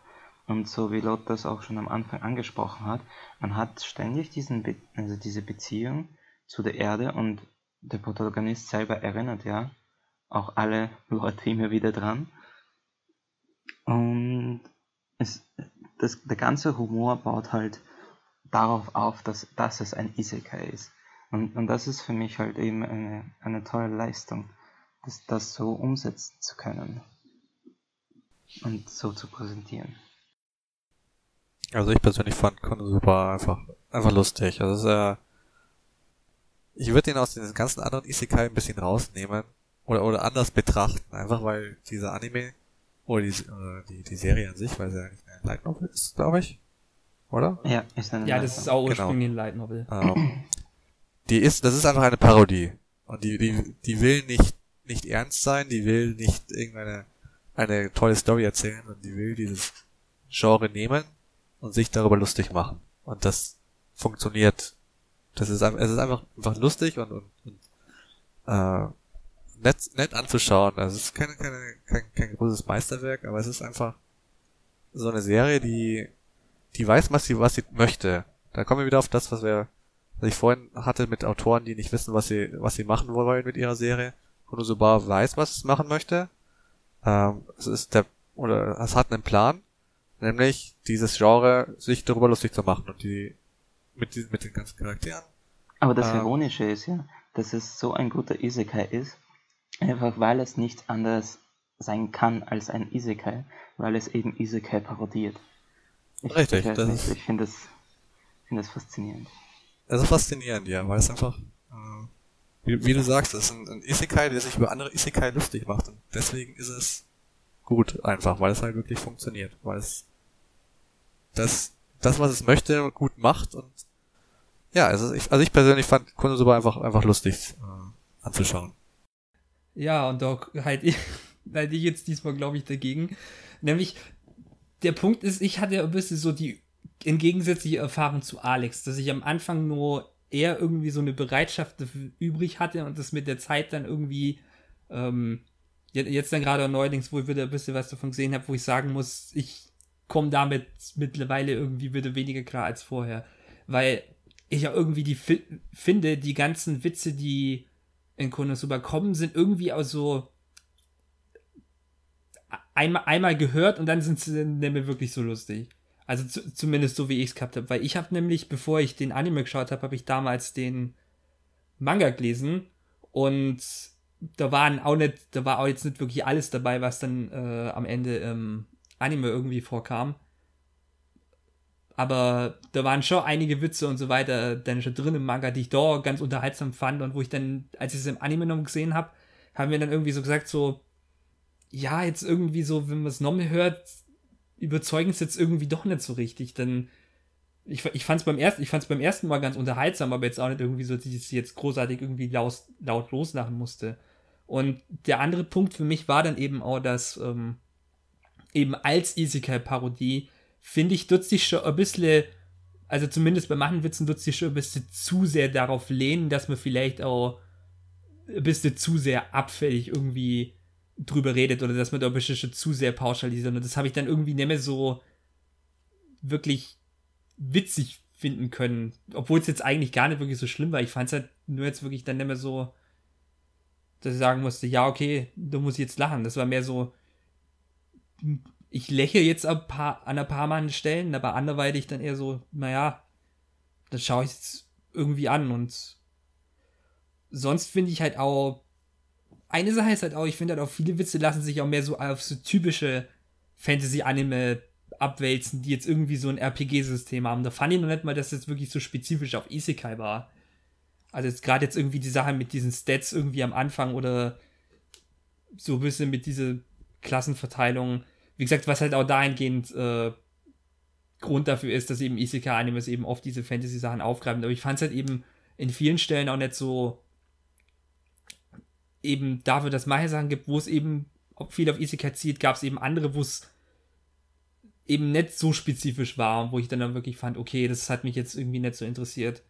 Und ich glaube für mich das größte, die größte Sache, die mich dann mittlerweile davon abhält, irgendwie, obwohl ich Konosuba immer nur okay finde, weil das ist halt nicht mehr irgendwie so mag, ist halt, dass ich halt immer, dass ich halt immer schlechteren Eindruck eben von den Charakteren zum Teil bekommen habe, weil es gibt eben zwei von ihnen, wo ich sage, okay, da äh, komme ich auch eben damit klar, dass halt eben auch nur so Idioten sind und das halt eben meistens immer darauf hinausläuft. Und dann gibt es eben die anderen zwei, wo ich finde, das ist mir dann mittlerweile doch schon irgendwie zu ausgelutscht oder gerade ganz im speziellen Aqua, wo, ich, wo ich finde, die meiste Zeit einfach, ah, das ist, das ist wirklich nur die reinste Dummheit und wo ich mir sagt, das finde ich einfach nur nervig, als dass ich es wirklich lustig finde. Ich meine, sie haben das immerhin ganz gut erklärt, warum sie nicht klüger wird im Verlauf der Story. Irgendwo so in der achten Folge oder so wurde es ja erwähnt, dass ihre Stats nicht wachsen mit dem Levelzuwachs. Das heißt, ihr Intelligenzlevel erhöht sich einfach nicht im Vergleich zu den anderen Leuten. Ja, ich, ich finde halt aber auch, es ist Konosuba, man muss, man muss halt auch wirklich, wenn man es dann schaut oder beim Vorhat es zu schauen, halt wirklich darauf denken, oder darauf halt acht nehmen, dass es halt wirklich eine Comedy ist, die halt wirklich auch viel Wert darauf legt, dann eben ihre Hauptcharaktere, ich sag's mal so, zu verarschen oder halt so als blöd zu verkaufen, weil viel äh, Humor eben daraus kommt, dass die sich einfach verhalten wie die totalen Trottel und dass dann irgendwelche dummen Situationen entstehen. Was mit rationalem Denken oft irgendwie gelöst werden kann, dann allerdings eben nicht der Fall ist. Und wie gesagt, das kann eben aber am gewissen Zeitpunkt wird es eben dann ein bisschen frustrierend. Man muss halt die ersten paar Folgen überleben, dann ist man schon mal ein bisschen stabilisiert zu der Dummheit und dann, dann kann man sich mehr das auf andere Aspekte konzentrieren, finde ich. Ja, ich. Ja, ich sag mal, da würde ich halt vielleicht schon sagen, dass man dann eben auf der anderen Seite eben dann schon ein bisschen dann doch schon sogar ausgelaugt sein kann von manchen Charakteren. Also ich finde zum Beispiel immer nur Aqua, Aqua finde ich finde ich einfach in der Umsetzung nicht witzig. Das ist einfach eher ein Charakter, der relativ nervig ist und eher den Humor in meinen Augen dann behindert von den anderen, weil die anderen haben, ich sag mal nur, in manchen Fällen nur zumindest ein bisschen Gehirn. Äh, Megumin finde ich dahingehend dann irgendwie okay und nur mit von denen halt nur am unterhaltsamsten, weil es halt eben so ein, weil es halt mehr auf Sturheit basiert. Das ist jetzt nicht wirklich so reine Dummheit, sondern einfach so, man könnte es anders machen, aber sie will es einfach nicht. Ähm, Während es bei Aqua einfach nur ist, die ist so dumm. das ist halt, das ist halt einfach für mich so ein Unterschied, wo ich sage, okay. Aber um nicht vom Thema wegzukommen, es ist definitiv ein guter Isekai, oder? Ich meine, ich mein, da, da lässt sich eigentlich nicht viel Negatives sagen, zu, dass man irgendwas schlecht umgesetzt hat für das Isekai-Genre. Finde ich jetzt. Das, das, das Problem ist halt ein bisschen, dass es halt wirklich. Es ist halt so weit weg irgendwie von dem, was man sich eventuell von einem Isekai vorstellt. Das ist halt so ein bisschen so die Sache, wenn man sagt, okay, wenn man jetzt irgendwie an ReZero denkt, da denke ich auch, okay, da, darunter stelle ich mir auch eher so ein Isekai-Anime vor. Unter ähm, Konosuba verstehe ich für mich halt eher in erster Linie wirklich ein Comedy-Anime, der halt so das dann als Thematik hat. Und nicht, dass ich jetzt bei Konosuba in erster Linie dran denke, obwohl er halt das eben viel stärker eben das Thema auch aufgreift und das auch eben in seine Handlung bezieht. Das ist halt mehr so eine Sache von, da, von der Wahrnehmung, finde ich. Da stimme ich jetzt so nicht zu, weil das kannst du genauso auf andere Serien dann auch sagen. Da komme ich wieder auf den Punkt, den ich ja vorhin gebracht habe, dass es Serien gibt, wo dann das äh, Isekai oder der Isekai-Teil sich darauf beschränkt, dass der Charakter halt in eine andere Welt kommt und dann wird das nie wieder aufgegriffen. Da kannst du dann genauso sagen. Das ja, wie gesagt, ich finde halt eben. Sondern das ist dann halt einfach ein Harem Fantasy Serie, wo halt der Charakter halt ja, genau. irgendwie so reingekommen ist. Da finde ich aber halt eben, gerade eben wieder diese Sache, dass halt dann dafür allerdings auch wieder viele Witze immer eben auf diese Sache, es geht genauso für irgendwie Fantasy-RPGs oder Animes, die irgendwie auf diese Fantasy-RPG-Schiene gehen. Dass es nicht mal wirklich so direkt Isekai ist. Das, das muss es ja nicht. Das, in Richtung das muss ja nicht nur sich nur auf Isekai beschränken, das kann ja auch. Klar, aber ich finde halt, da ist für mich dann, wenn man das halt dann irgendwie abzieht, weil ich in vielen, in vielen Momenten wirklich eher so dann ähm, das damit verbunden habe, eben, dass es dann darauf eher eine Parodie ist und nicht wirklich direkt Isekai. Weil doch finde ich, dann ist schon wieder ein bisschen weniger von diesem, es wird Isekai auf die Schippe genommen. Weil ich sag mal, der hauptsächliche Punkt, wo man das dann irgendwie damit machen kann, ist nämlich Kazuma, weil der eben aus der anderen Welt kommt und dann zu gewissen Teilen halt noch Aqua, weil sie halt eben da die große Göttin war, aber die halt halt auch nicht wirklich so ein großes Verständnis eben von der anderen Welt. Das meiste passiert halt irgendwie durch Kazuma und wenn Kazuma irgendwie nicht so wirklich daran beteiligt ist und ich sag mal auch bestimmte andere Elemente jetzt vom äh, Worldbuilding finde ich dann halt schon irgendwie, dass dann halt ein bisschen weniger wirklich elementar von diesem, obwohl es halt schon vorhanden ist, das will ich jetzt natürlich nicht sagen, dass da bestimmte Isekai-Bezüge und das halt schon besser Bezug darauf nimmt. Aber ich finde halt da schon, dass es jetzt auch nicht irgendwie so großer dass es jetzt auch nicht so viel mit dem Setting macht, einfach weil es halt mehr versucht, daraus eben Humor zu schlagen und nicht wirklich dann so eine große Isekai-Story dann wirklich daraus zu machen. Weil man es halt eben nicht nur irgendwie für Isekai nehmen kann. Aber naja, wenn ihr schon unbedingt über Titel reden wollt, die ähm, nicht gut damit umgehen, dass man in eine andere Welt kommt, würde ich vielleicht schon gerade mal ähm, dann auf ein Smartphone-Anime übergehen.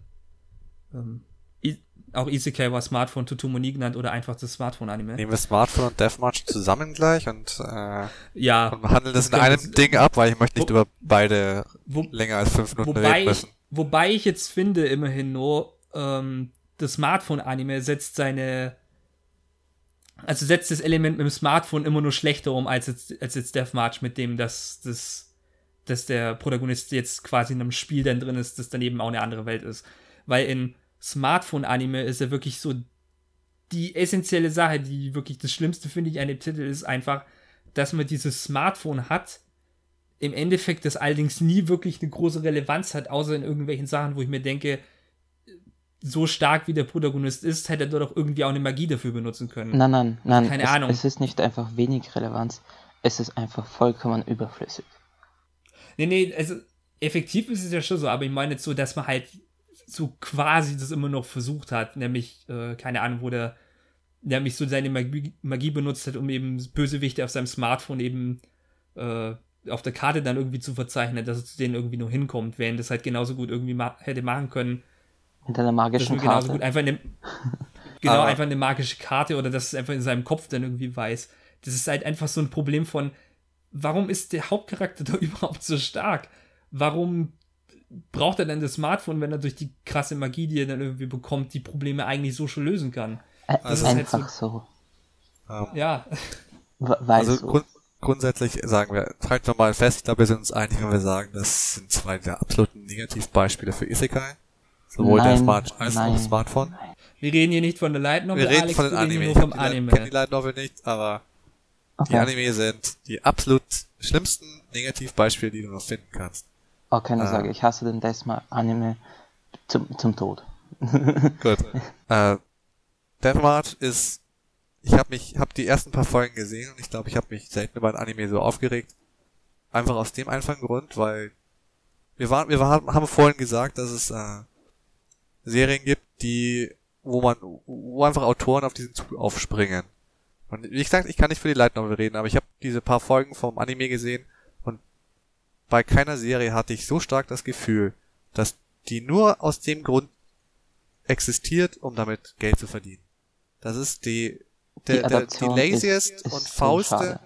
Story Ich- und ich Setting, die ich mir, die man sich nur ausdenken kann. Das ist einfach halt- unglaublich faul, schlecht, dämlich und da, da hat's nicht, da, da ist nicht mal eine, eine Unze an Bemühungen dahinter, irgendeine interessante, sinnvolle Story zu erzählen. Sondern diese, das ist einfach nur, ja, ich nehme ein paar äh, Zutaten zusammen hier, ein OP-Charakter in der Fantasy-Welt und dann ähm, Isekai und fertig ist mein äh, nächstes Monatsgehalt. Wunderbar. Also ich finde ich finde es ja dahingehend interessant, weil beide Anime irgendwie so zwei Elemente wirklich so im Kern verkörpern, über die wir uns vorhin ja aufgeregt haben. Weil für ein Smartphone-Anime ist es nämlich die Sache, dass es überhaupt keine Rolle spielt, dass der jetzt irgendwie in eine andere Welt kommen ist. Äh, Weil der einzige Punkt ist halt wirklich, der hat sein Smartphone, das ihm allerdings überhaupt nichts bringt, das er nie wirklich benutzen muss und er ist sowieso schon stark genug, dass er alles weghaut. Es Da ist nämlich das Problem von, es ist, es macht keinen Unterschied, dass es jetzt ein Isekai-Anime ist. Während es bei Deathmarch äh, das absolute Problem ist, von der ist einfach OP. Der kriegt die ganze Zeit am laufenden Band irgendwelche Skills einfach nur dafür, dass er da steht und irgendwie andere den benutzen. Er hat, er ist von Anfang an irgendwie, ohne dass er großartig was macht. Er hat nur ein Skill irgendwie benutzt und ist dann schon Level 300 irgendwie und äh, hat Skillpunkte und haut die raus wie sonst was. Das hat mich so irgendwie aufgeregt, dass er, wie gesagt, das kann in Light Novel noch mehr anders sein, aber dass er im Anime einfach so irgendwie sieht, ach, ich habe irgendwie so ein Skill, ach, ich habe ja irgendwie 300 Punkte, ich hau da einfach irgendwie 10 rein, äh, damit ich den Skill irgendwie voll hab, anstatt irgendwie nur zu überlegen, hm, kann ich es nicht irgendwo anders brauchen, wo es mir vielleicht nur irgendwie was bringt. Das, was für mich halt das große Problem ist, der überlegt ja noch nicht mal irgendwie, was er dann macht. Der sagt einfach nur, ach, ich hau die doch alle rein. Der schaut sich doch nichts irgendwie an, der interagiert auch nicht irgendwie mit den Menüs oder anderweitig. Ich sag mal irgendwie den einzigen positiven Punkt, oder dass es überhaupt erstmal macht, dass er dann irgendwie so schaut, irgendwie, okay, wie funktionieren überhaupt die Items oder diese Itembox, äh, war irgendwann in Folge 9 oder irgendwie so, als die Serie fast schon vorbei war, wo ich mir auch denke, so eine Sache ist doch irgendwie interessant, weil da interagierst du ja quasi damit, dass es eine Spielewelt ist und dass eben diese Itembox irgendwie anders funktioniert. Dass äh, eben, wenn du Items irgendwie so hast, die du, ähm, also keine Ahnung, irgendwie so ein warmes Brötchen irgendwie, dass du dann so eine Itembox irgendwie reinhaust, dass es dann, wenn du so im Inventar hast, dass es dann nach einer Zeit irgendwie dann kälter wird, während es irgendwie in der Itembox den Zustand irgendwie nur behält. Solche Sachen sind halt Sachen, die man am Anfang irgendwie dann erkunden könnte. Weil dann hat man auch mehr ein bisschen von dem Verständnis, wie das Spiel funktioniert. Aber nö, irgendwie nur die ganze Zeit Skills gelernt und dann alles weghauen wie möglich und so ziemlich der uninteressanteste Typ einfach sein, der irgendwie dann da rumläuft und einfach zu allen nett ist.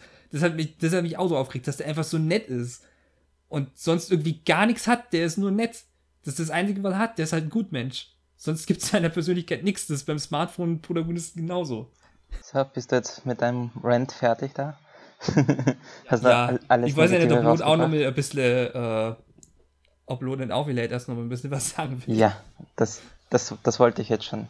Weil dann können wir das Relativ ja lange, anhängen ja. an meinen, an meinen Rants. Also, also ich sage einmal so, ich finde die Light Novel zu Deathmatch ziemlich gut.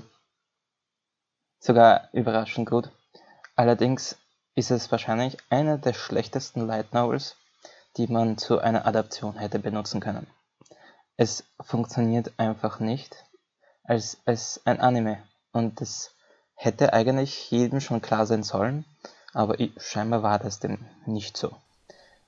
Oder es war ihnen egal. Oder es war ihnen egal, ja. Halt, das, was die Novel ausmacht, ist einfach der Hauptcharakter. Es, es geht nicht darum, dass er ein Isekai da irgendwie reinkommt. Es geht einfach nur um, um seine Geschichte und das, was er sich halt so empfindet und, und erlebt in dieser anderen Welt. Und da ist es auch relativ irrelevant, dass er so super mächtig ist oder so. Halt im Grunde finde ich Deathmatch eine Slice of Life Novel eigentlich. Und es ist einfach eine Slice of Life Novel, die halt zufällig in einem Isekai vorkommt und halt ein bisschen Action deswegen beinhaltet. Aber was, was halt man im Anime so unglaublich stark verliert, ist einfach diese ganze Persönlichkeit und, und das, was er halt die ganze Zeit nachdenkt, was, was in der Novel die kann man als Leser jedes Mal mitbekommt. Halt das, was du angesprochen hast, das mit den Punkten, das kommt komplett anders rüber in der, in der Light Novel. Er denkt ziemlich gut darüber nach, wie viele Punkte er wohin investieren will. Und er hebt ja sogar den Großteils auf für etwaige Notsituationen. Oder zum Beispiel das mit den Fähigkeit, wo er da auf Level 310 raufgekommen ist. Gell? In, Im Anime ist das ja eine Fähigkeit, korrekt?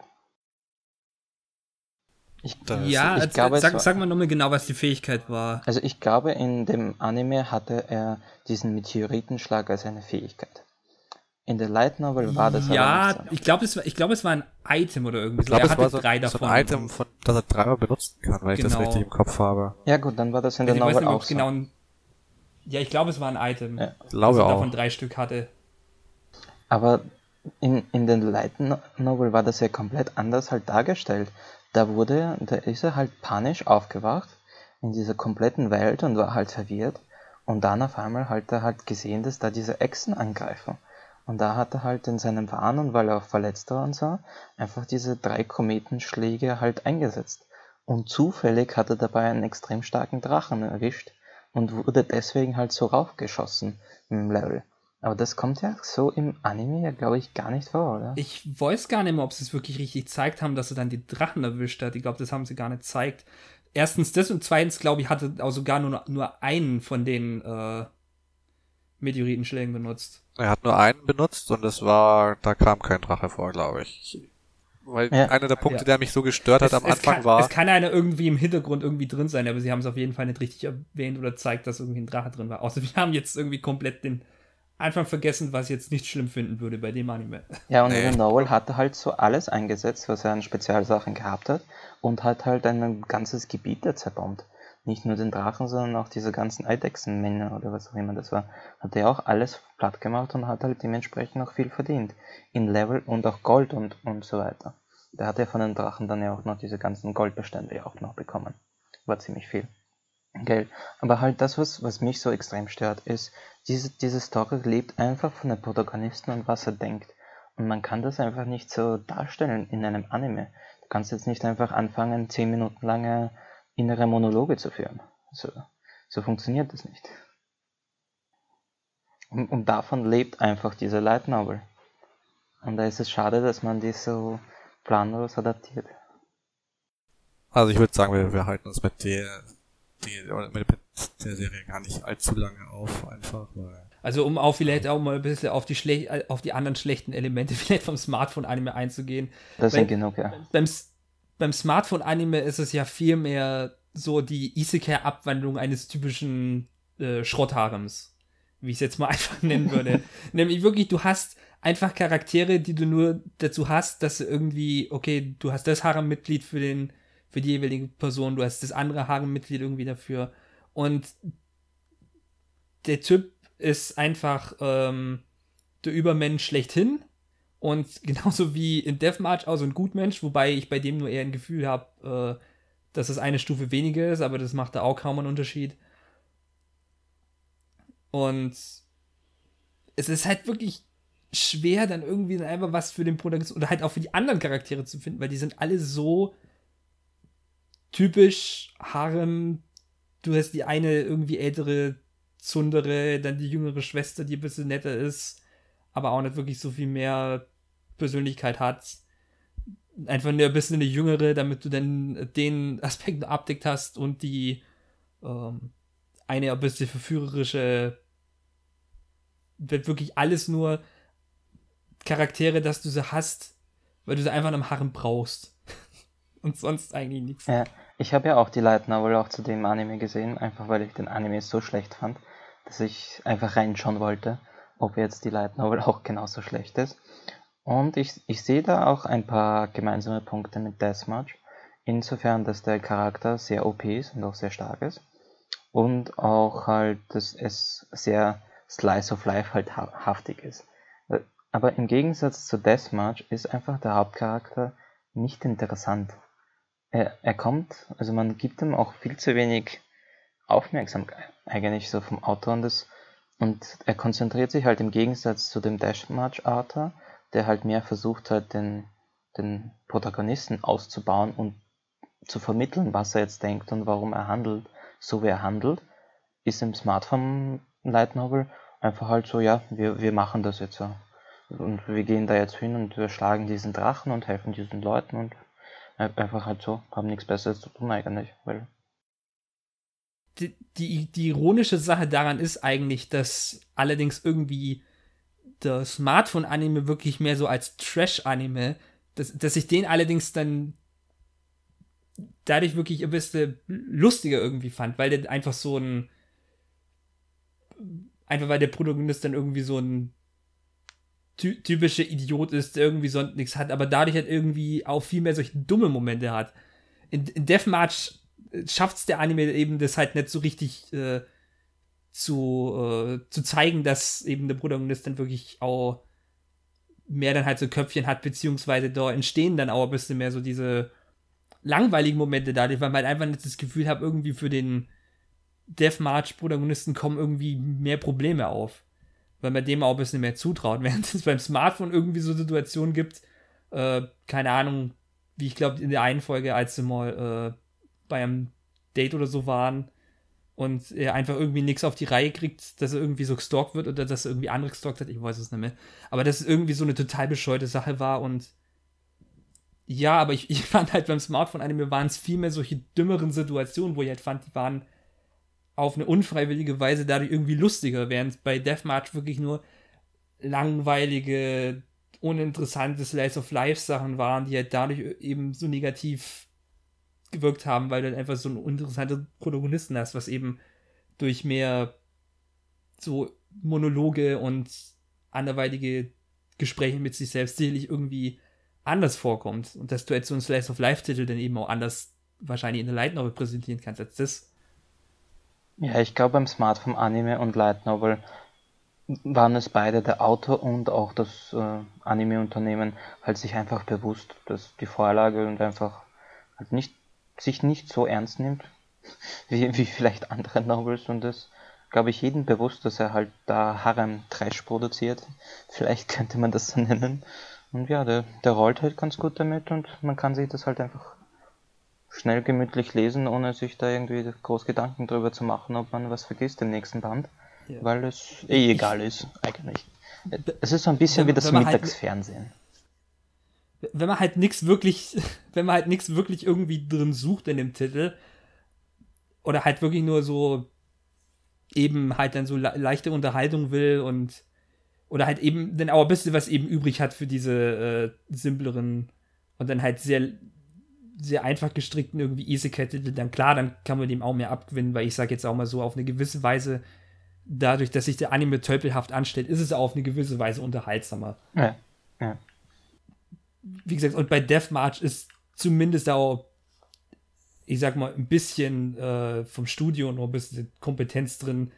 Wie gesagt, was ich, was ich für mich halt mehr in einem langweiligeren äh, Werk irgendwie resultiert, aber was halt im Endeffekt für einige dann durchaus äh, angemessen sein kann. Also es ist ich würde denen jetzt auch nicht irgendwie alles abreden, aber ich würde jetzt halt auch nicht sagen, dass es wirklich gut, gute Titel sind, weil das kann ich einfach nicht. Also ich würde beiden, äh, wenn, wenn irgendjemand über schlechte Isekai redet, dann denke ich an diese beiden Serien. Ich, ich sehe da bei beiden eigentlich einfach nichts Positives. Ganz einfach. Bin, ich bin da, muss ich da ganz klar sagen, das ist einfach so Titel, die, die hat die Welt nicht gebraucht.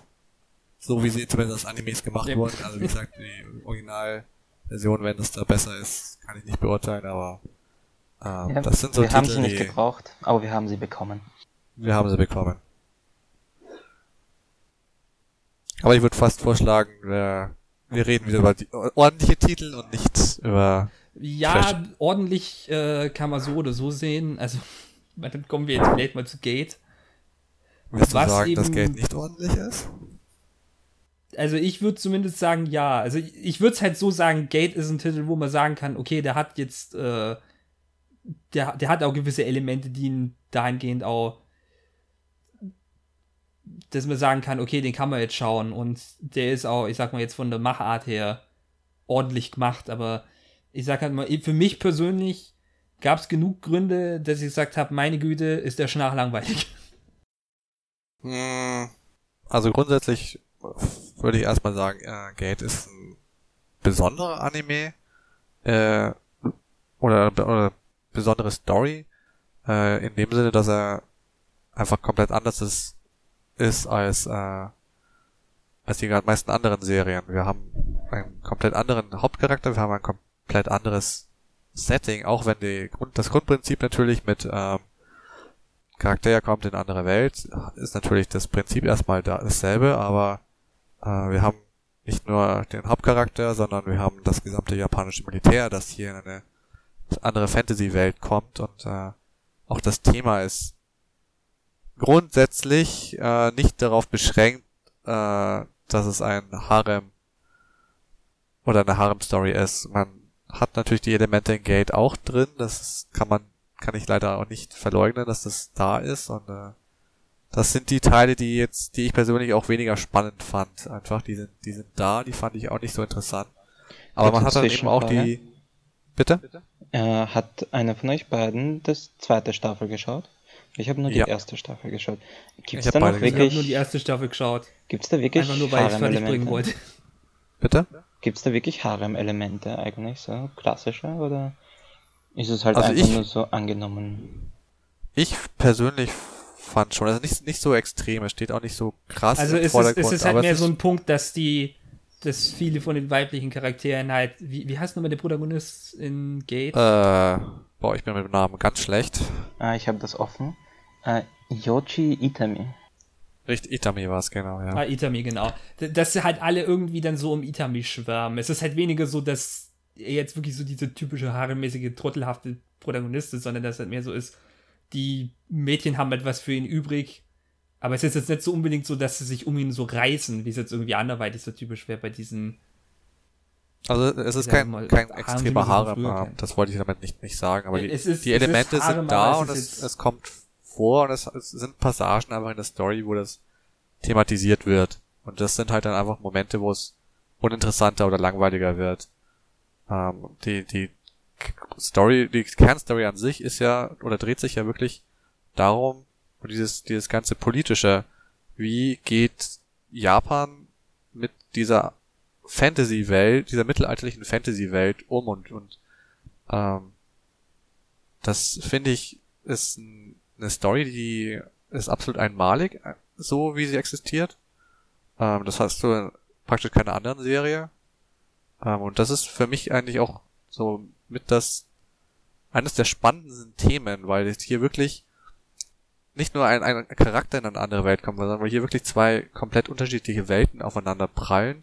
Und dieser Kontrast, den wir ja vorhin mal angesprochen haben, jetzt nicht nur ein Charakter ist, sondern hier wirklich zwei Welten eben aufeinander prallen und wie die miteinander umgehen, wie die miteinander agieren.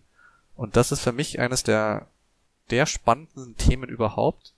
Und deswegen ist für Gate für mich ein, vom, vom Setting her auch unglaublich interessant und spannend.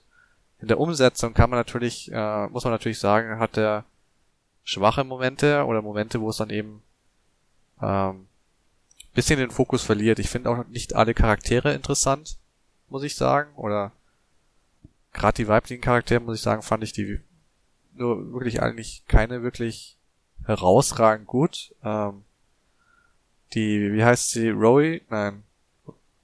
Lodi? Ja, genau, die sticht vielleicht noch einigermaßen hervor. Die anderen weiblichen Charaktere fand ich jetzt eher so mittelmäßig spannend. Ähm, aber so die, die, die große Story, die, das, das große Thema von, von Gate finde ich extrem interessant und extrem spannend einfach.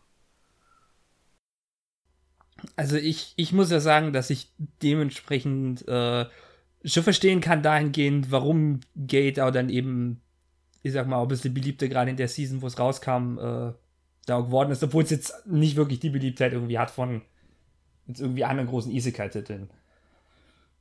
Aber der Punkt bei Gate ist halt eben, dass viel eben über diesen über dieses Setting halt wirklich auch gearbeitet wird, dass man das eben hat, dass man eben diese Welten hat und dass die eben auch mit der, miteinander agieren, dass man auch eben mehr so ein bisschen die Einsicht darüber hat, dass auch das, ähm, dass man auch vom Militär was hat, dass da auch ein bisschen organisatorische und auch ein bisschen diplomatische Aspekte mit reingehen.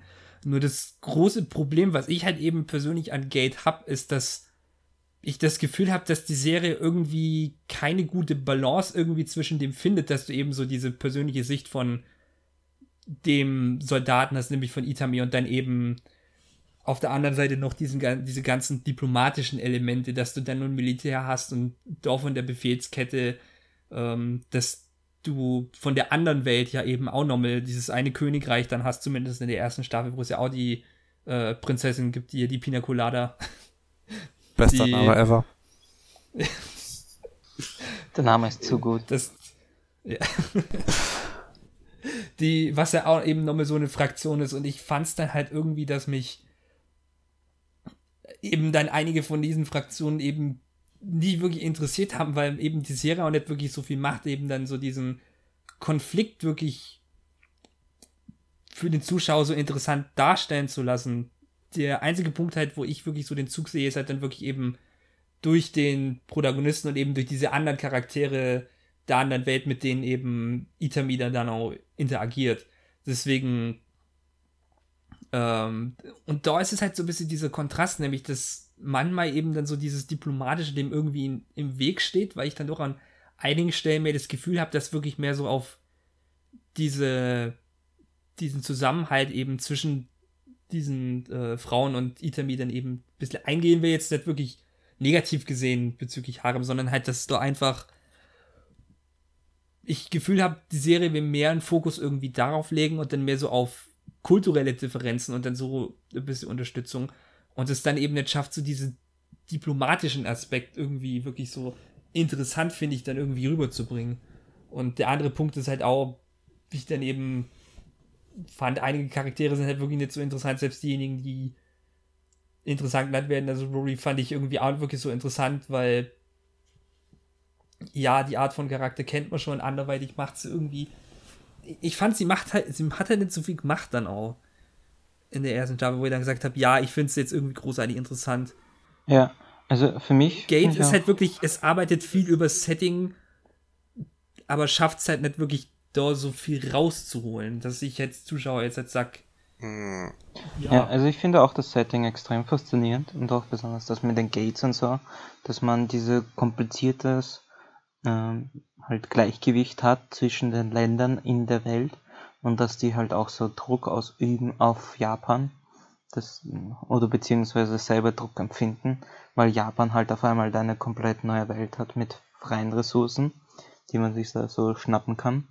Aber was, was ich da finde ich einfach verschenktes Potenzial sehe, ist, dass man da wieder typischerweise so einen japanischen Protagonisten Otaku genommen hat, warum auch immer, da der jetzt im Militär da arbeitet. Einfach, weil wenn man da zum Beispiel einen, sagen wir mal, ambitionierteren Charakter reingesetzt hätte, hätte man den ja in die Politik reinbringen können und diesen ganzen politischen Aspekt noch viel mehr Glanz verleihen und mehr Tiefe. Aber stattdessen hast du halt halt diesen Otaku-Protagonisten, der halt sein eigenes Ding da durchzieht. Und dann hast du halt noch die politischen Sachen, die da auch irgendwie so einzeln vor sich herumtreiben. Also ich, ich sehe ich seh schon den Ansatz, warum er äh, so einen Charakter eher wie Itami nimmt. Nämlich einfach aus dem Grund, dass ähm, du ja auch willst, dass es dann einen Charakter gibt, der sich auch viel mehr mit dem, ich sag mal, einfachen Volk in der anderen Welt dann irgendwie verbinden kann. Und ich sag mal jetzt so ein Otaku, wenn du so jemanden hast, der ist da auch mehr irgendwie gewillt, dann auch ein bisschen so auf die Personen dann auch einzugehen. Der hat dann auch generell irgendwie mehr so ein Interesse daran. Und klar, dann eben auch für die Comedy ein bisschen, die es auch ein bisschen gibt, aber jetzt auch nicht so stark. Um. Aber ich finde halt, ich verstehe schon, warum sie es gemacht haben, aber ich, ich finde auch, das hätten wir ein bisschen besser verbinden können. Also, den, um auf deine beiden Kritikpunkte nochmal einzugehen, ähm, wie gesagt, mit den Charakteren, da stimme ich dir zu. Ähm, da sehe ich auch, dass es nicht äh, da verschenktes Potenzial, wie Alex meinte, da, da hätte man mehr draus machen können und die Charaktere sind nicht äh, der starke Punkt von Gate.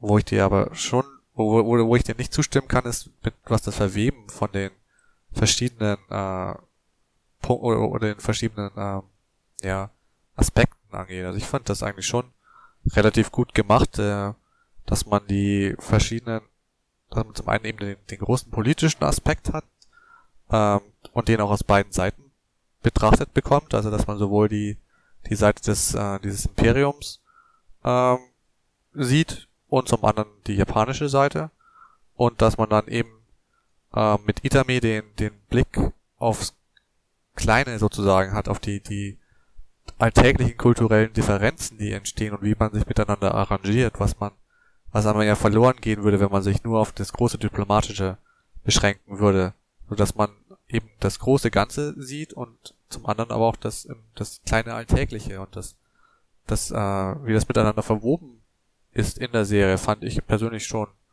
schon ganz gut gelöst. Natürlich kann man vielleicht noch besser machen und die, äh, die Teile mit, äh, mit Itami sind halt, oder leiden halt dann eben darunter, dass die Charaktere eben nur begrenzt interessant sind und machen eben die, diese Parts nur oder eben nicht so nicht so interessant, wie sie sein könnten, wenn man eben interessante Charaktere hätte und man diese diesen kulturellen dieses alltäglich kulturelle noch besser rausbringen könnte. Aber so vom Prinzip, wie die Story aufgebaut und, und verteilt ist, fand ich das schon ähm, schon gut gelöst und gut gemacht. Also da würde ich dir nicht zustimmen. Ja, also ich sag mal, es hätte es hätte vielleicht helfen können, wenn man dann eben diese, diese Abwägung der einzelnen, ich sag mal, Sichtweisen dann eher vielleicht dazu nutzt, dann ein bisschen so die Charakterisierung nur ein bisschen hervorzuheben, dass man das nur ein bisschen besser abschmeckt, dass man, keine Ahnung, eben auch vielleicht doch irgendwie einen, keine Ahnung, irgendwie so, so einen anderen Hauptcharakter hat, der wirklich auch in der Führungsebene oder nicht unbedingt da, aber der halt auch irgendwie anderweitig da arbeitet und dem man dann halt auch ein bisschen Persönlichkeit geben kann, dass du halt auch dort nur wirklich eine Bezugsperson hast, weil du hast in dem Anime wirklich fast nur eben mit Itami fast nur diese eine Bezugsperson ähm, und, und dann halt eben diese vielen verschiedenen aus der Welt und die einzige wirkliche andere diplomatische Bezugsperson ist halt Pina Colada. Aber bei der habe ich halt auch irgendwie das Gefühl, dass äh, in die Diplomatie, obwohl das ist halt auch in der Story dann dadurch bedingt, durch ihre Position, dass sie da dann eine kleinere Rolle einnimmt, als sie vielleicht irgendwie hätte sollen. Aber wo ich mir denke, es hätte vielleicht irgendwie besser sein können, wenn man sich wirklich da auf zentrale Charaktere dann festlegt. Wobei das natürlich dann auch wieder dazu hätte führen können, dass man da von best bestimmten Punkten dann vielleicht ab ablenkt, was so ein bisschen Problem in Index ja anscheinend sein soll. Dass er ein bisschen zu sehr aufgelöst ist und dann zu viele Handlungsstränge dann parallel laufen mit wichtigen Charakteren, die alle irgendwie ja wichtige Sachen machen sollen. Ja, also wie gesagt, äh, ich finde find die, die, das, wie es verwoben ist, ganz gut und äh, ich würde jetzt auch nicht sagen, dass Pina Colada eine, kein, keine ausreichend große Rolle hat. Im Gegenteil, ich finde eigentlich, wenn man jetzt bedenkt, dass sie äh, zwar eine Prinzessin jetzt ist, aber in der Rangfolge eher unten ist und dann als Frau das wird in der Serie jetzt vielleicht nicht ganz klar gesagt, aber mittelalterliche Welten sind ja dann trotzdem eher männerdominiert. Und gerade dafür finde ich eigentlich, dass äh, Peter Colada eine sehr, sehr große Rolle in der Polit oder in der Diplomatie einnimmt, äh, gerade in dem Teil dann. Okay, ihr habt denn nur die erste Staffel gesehen. Ähm, ich weiß nicht mehr, ob das im zweiten, äh, ob das in der zweiten Staffel erst war, als sie dann äh, sozusagen die, die Verbindung herstellt erst zu, zu diplomatischen Verhandlungen zwischen dem Imperium und äh, Japan, weil das ist dann sozusagen, geht auf, auf ihre Hilfe und Initiative letzten Endes zurück, dass überhaupt dann äh, Verbindungen entstehen zwischen den japanischen Diplomaten und äh, der, der Friedensfraktion im, im, im Imperium, die eben verhandeln wollen und eine, eine friedliche Lösung finden wollen. Ähm, von daher, wie gesagt, äh, finde ich überhaupt nicht, dass sie eine geringe, geringe Rolle einnimmt, sondern im Gegenteil, dass sie eine für ihre Position sogar eine herausragend große Rolle einnimmt und die auch äh, in der Serie, finde ich, angemessen groß äh, dargestellt und, und gezeigt wird. Also für mich war Gate eins der ersten Titel, was ich als Airing geschaut habe. Ich, ich, für mich ist, liegt das, die Serie auch schon ein bisschen zu weit zurück. Ich kann mich aber definitiv erinnern, dass ich große Probleme hatte, in die zweite Staffel einzusteigen. Es war irgendwie nicht so interessant, besonders der Anfang, wie die erste Staffel geendet hat. Also ich habe mich dann auch erstmal ich habe mich dann auch erstmal ein bisschen ähm, reinfinden müssen. Ich weiß nicht mal, wo die, wo, wo die Übergänge lagen. oder beziehungsweise ich habe es nicht mal richtig geschafft, äh, dann die erste Staffel zu beenden. habe ich mich da ein bisschen zu zwingen müssen, dass ich es nur fertig hingekriegt habe. Aber ja, ich finde halt einfach, das große Problem bei Gate ist, dass es ähm, einfach zu sehr sich darauf aufruht, dass es so ein einzigartiges Setting hat und dann nicht so viel damit macht. Also, dass es sich mehr halt darauf aufruht, dass es halt anders ist, aber nicht konsequent genug äh, denn damit was macht. Gut, das ist dann halt das Problem von der von der Serie, aber als wenn wir jetzt mal wieder auf das Isekai-Thema zu, zurückkommen, sowas. Als, als Idee, Isekai, als Idee ist es ja nicht schlecht. Als Isekai vom Setting her finde ich, äh, ist Gate eigentlich mit eines der besten, dass man das gemacht wurde und auch auch wie es gemacht wurde vom Setting her. Natürlich die wir kommen wieder zurück zu den Charakteren. Das ist naja, mittelmäßig, ich will, will nicht mal sagen schlecht, sondern einfach durchschnittlich mittelmäßig. Und da hätte man mehr draus machen können, aber das Setting ist einfach derart interessant und gut und wird aber auch konsequent eben verfolgt und, und äh, thematisiert und äh, das, das geht nie verloren. Das ist immer das große Thema dieser Serie, eben dieser Konflikt zwischen diesen beiden Welten. Und deswegen finde ich, dass, auch wenn es natürlich besser hätte sein können, Gate für mich trotzdem eine der, als Isekai, eine der mit der besten, also auf jeden Fall eine der besseren und wenn nicht sogar eine mit der besten Serien ist. Ja, wobei ich immer noch in erster Linie sagen würde, ich habe mehr irgendwie einen besseren Anime als Ganzes, als dass ich dann unbedingt eine bessere Isekai-Geschichte habe, weil da habe ich, glaube ich, immer nur ein bisschen mehr davon. Als dass es jetzt zwanghaft irgendwie super Isekai sein soll, weil dann das habe ich jetzt so nicht gesagt. Das ist ja generell eine Sache. Ja, ich meine, ich mein, klar hast du das nicht gesagt, aber ich meine halt, nur für mich ist es halt, ich habe äh, generell dann irgendwie im Gesamtpaket, dass die um, ich habe halt lieber eine stärkere Umsetzung, als das jetzt irgendwie eine rein, äh, als dass ich jetzt rein irgendwie dann vom, dass das Setting irgendwie dann so perfekt ist, weil also, das Setting hilft auch nur für die ersten, für die ersten paar Folgen, naja, dass das tragen kann. Ich, also was mein, mein, mein Punkt war ja nicht, dass das Setting an sich, sondern das Setting äh, wird ja auch genutzt in der Story. Und für mich bleibt das auch konstant stark. Also die, für mich ist die Story auch durchgängig, wenn es um den, äh, um die, dass die Isekai-Thematik geht, eigentlich durchgängig gut. Die schwachen Stellen sind dann eben die Punkte, wo dann Itami und, und der Fokus auf die Charaktere dann gelegt wird in den Abschnitten. Da sind eben Schwächen da. Aber die Serie an, an sich im Ganzen ist für mich trotzdem gut. Mindestens. Ja gut, ich sehe es da glaube ich nur ein bisschen anders, aber ja. Aber dann schließen wir mal jetzt mit Gate ab. Okay, dann kommen wir mal zum nächsten Titel, den wir ursprünglich eigentlich äh, sogar vergessen hatten.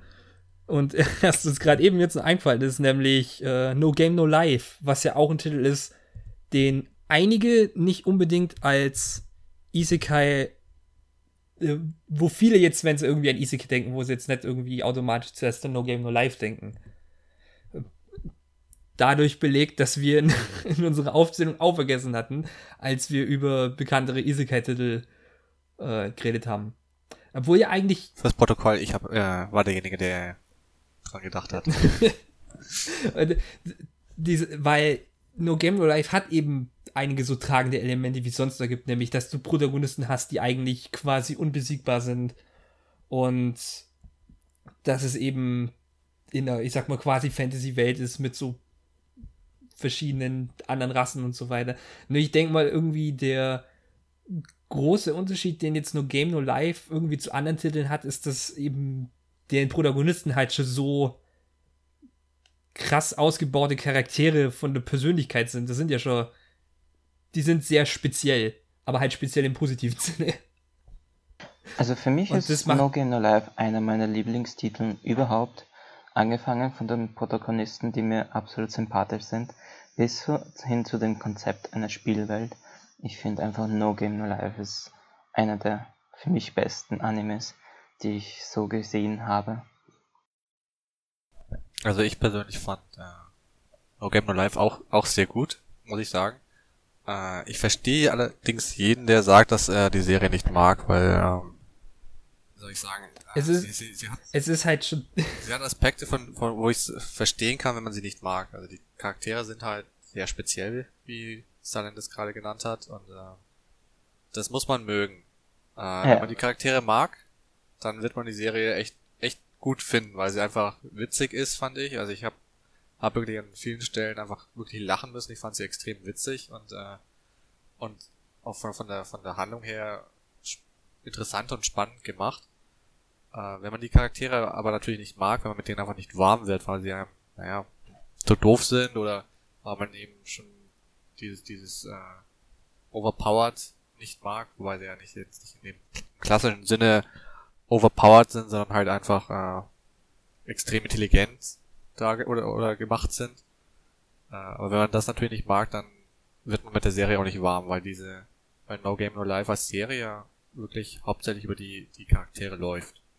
Ähm, das hatte jetzt nicht so die, die tiefgründige, mega Sch- Story, äh, wo, wo tolle, spannende Dinge passieren, sondern die Story fokussiert sich ja wirklich darauf, äh, wie diese Charaktere jetzt in dieser Spielwelt mit, mit diesen Wetten ähm, sich, sich bewegen und, und sozusagen die, die Regeln außer Kraft setzen oder, oder äh, sich eben mit, mit ihren mit ihrer Erfahrung und ihrer, ihrer Intelligenz ähm, durchtricksen oder durchsetzen, äh, besser gesagt.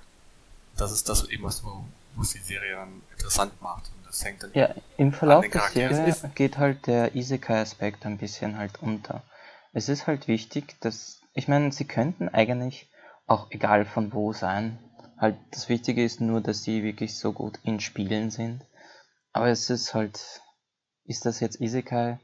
Deswegen schwer zu der sagen. Punkt, der für mich halt irgendwie so groß dann herauskommt, irgendwie bei No Game No Life und No Game No Life und der halt, ich glaube auch so ein bisschen so diese Grenze ist, ob man mag oder nicht, ist halt auch wirklich, dass die Charaktere eben auch selber so krasse Otakus sind. Also sind ja wirklich auch schon so Otakus, die äh, und die reagieren dann halt dementsprechend auch auf die Welt. Also wenn die jetzt zum ersten Mal so in dieses, äh, also diese ähm, Beastmen sehen, dann fahren die ja auch voll darauf ab, dass du halt eben so äh, Charaktere hast mit so ähm, mit quasi so Tier mit Tierohren und so Schweifen irgendwie.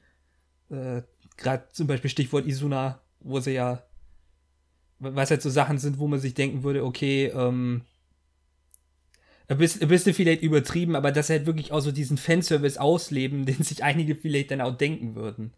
Äh, was halt so eine Sache ist, die man halt dann vielleicht ein bisschen zu extrem oder zu unnötig findet.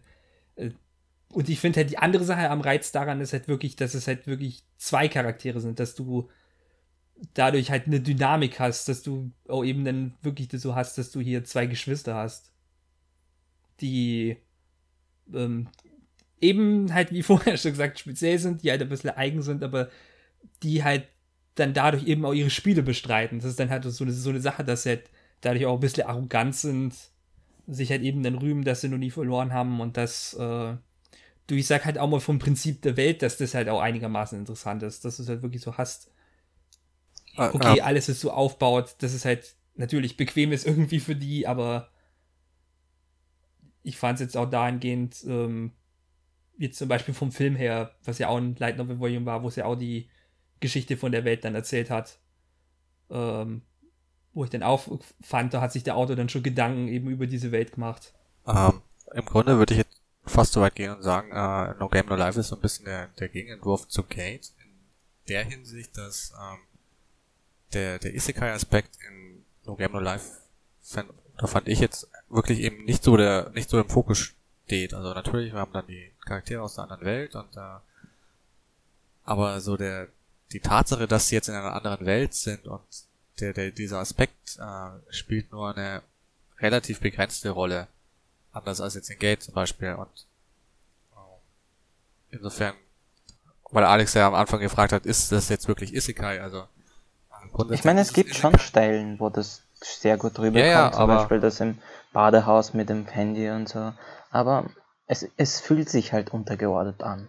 Richtig, es ist, es ist untergeordnet in der Serie und das. Äh Wie gesagt, wobei es halt nicht irgendwie schädlich ist äh, oder eben von dem Titel irgendwie was wegnimmt. Nein, nein, nein. Das Wie gesagt, ich finde halt, es bringt halt nur, ich sag mal, einen kleinen Vorteil dahingehend, dass du halt eben, das ist halt eben Otakus sind als Charaktere, das ist halt nichts jetzt allzu relevantes, aber damit bringst du halt ein kleines bisschen Humor rein, damit bringst du den Charakteren halt ein bisschen Persönlichkeit rein. Und ich finde für sowas obwohl es jetzt halt nicht die Serie ausmacht, dass es jetzt ein Isekai ist, finde ich, ist es eben schon eine Sache, wo es halt von profitiert. Und deswegen halt, warum nicht? Das ist halt so eher so die Sache, die ich halt eben gemeint habe, wenn es halt irgendwie dem Unterhaltungsfaktor für den Titel als Ganzes irgendwie, wenn es dazu halt beiträgt, kann es auch von mir aus irgendwie, muss es nicht irgendwie jetzt alles rund um Isekai baut sein, sondern nur, ich sag mal so, leichten Bezug drauf haben. Das also es halt, geht ja immer nur in Ordnung. Es ist halt so ein, so ein Fall von, ähm, wo, wo Isekai eben als das Setting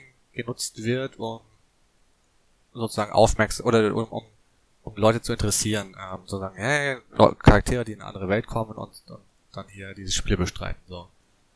Ähm, aber, aber dann eben mit diesen Charakteren eine gute, oder kann man natürlich drüber streiten, aber wie ich fand, eine, eine gute, lustige, interessante Story erzählt.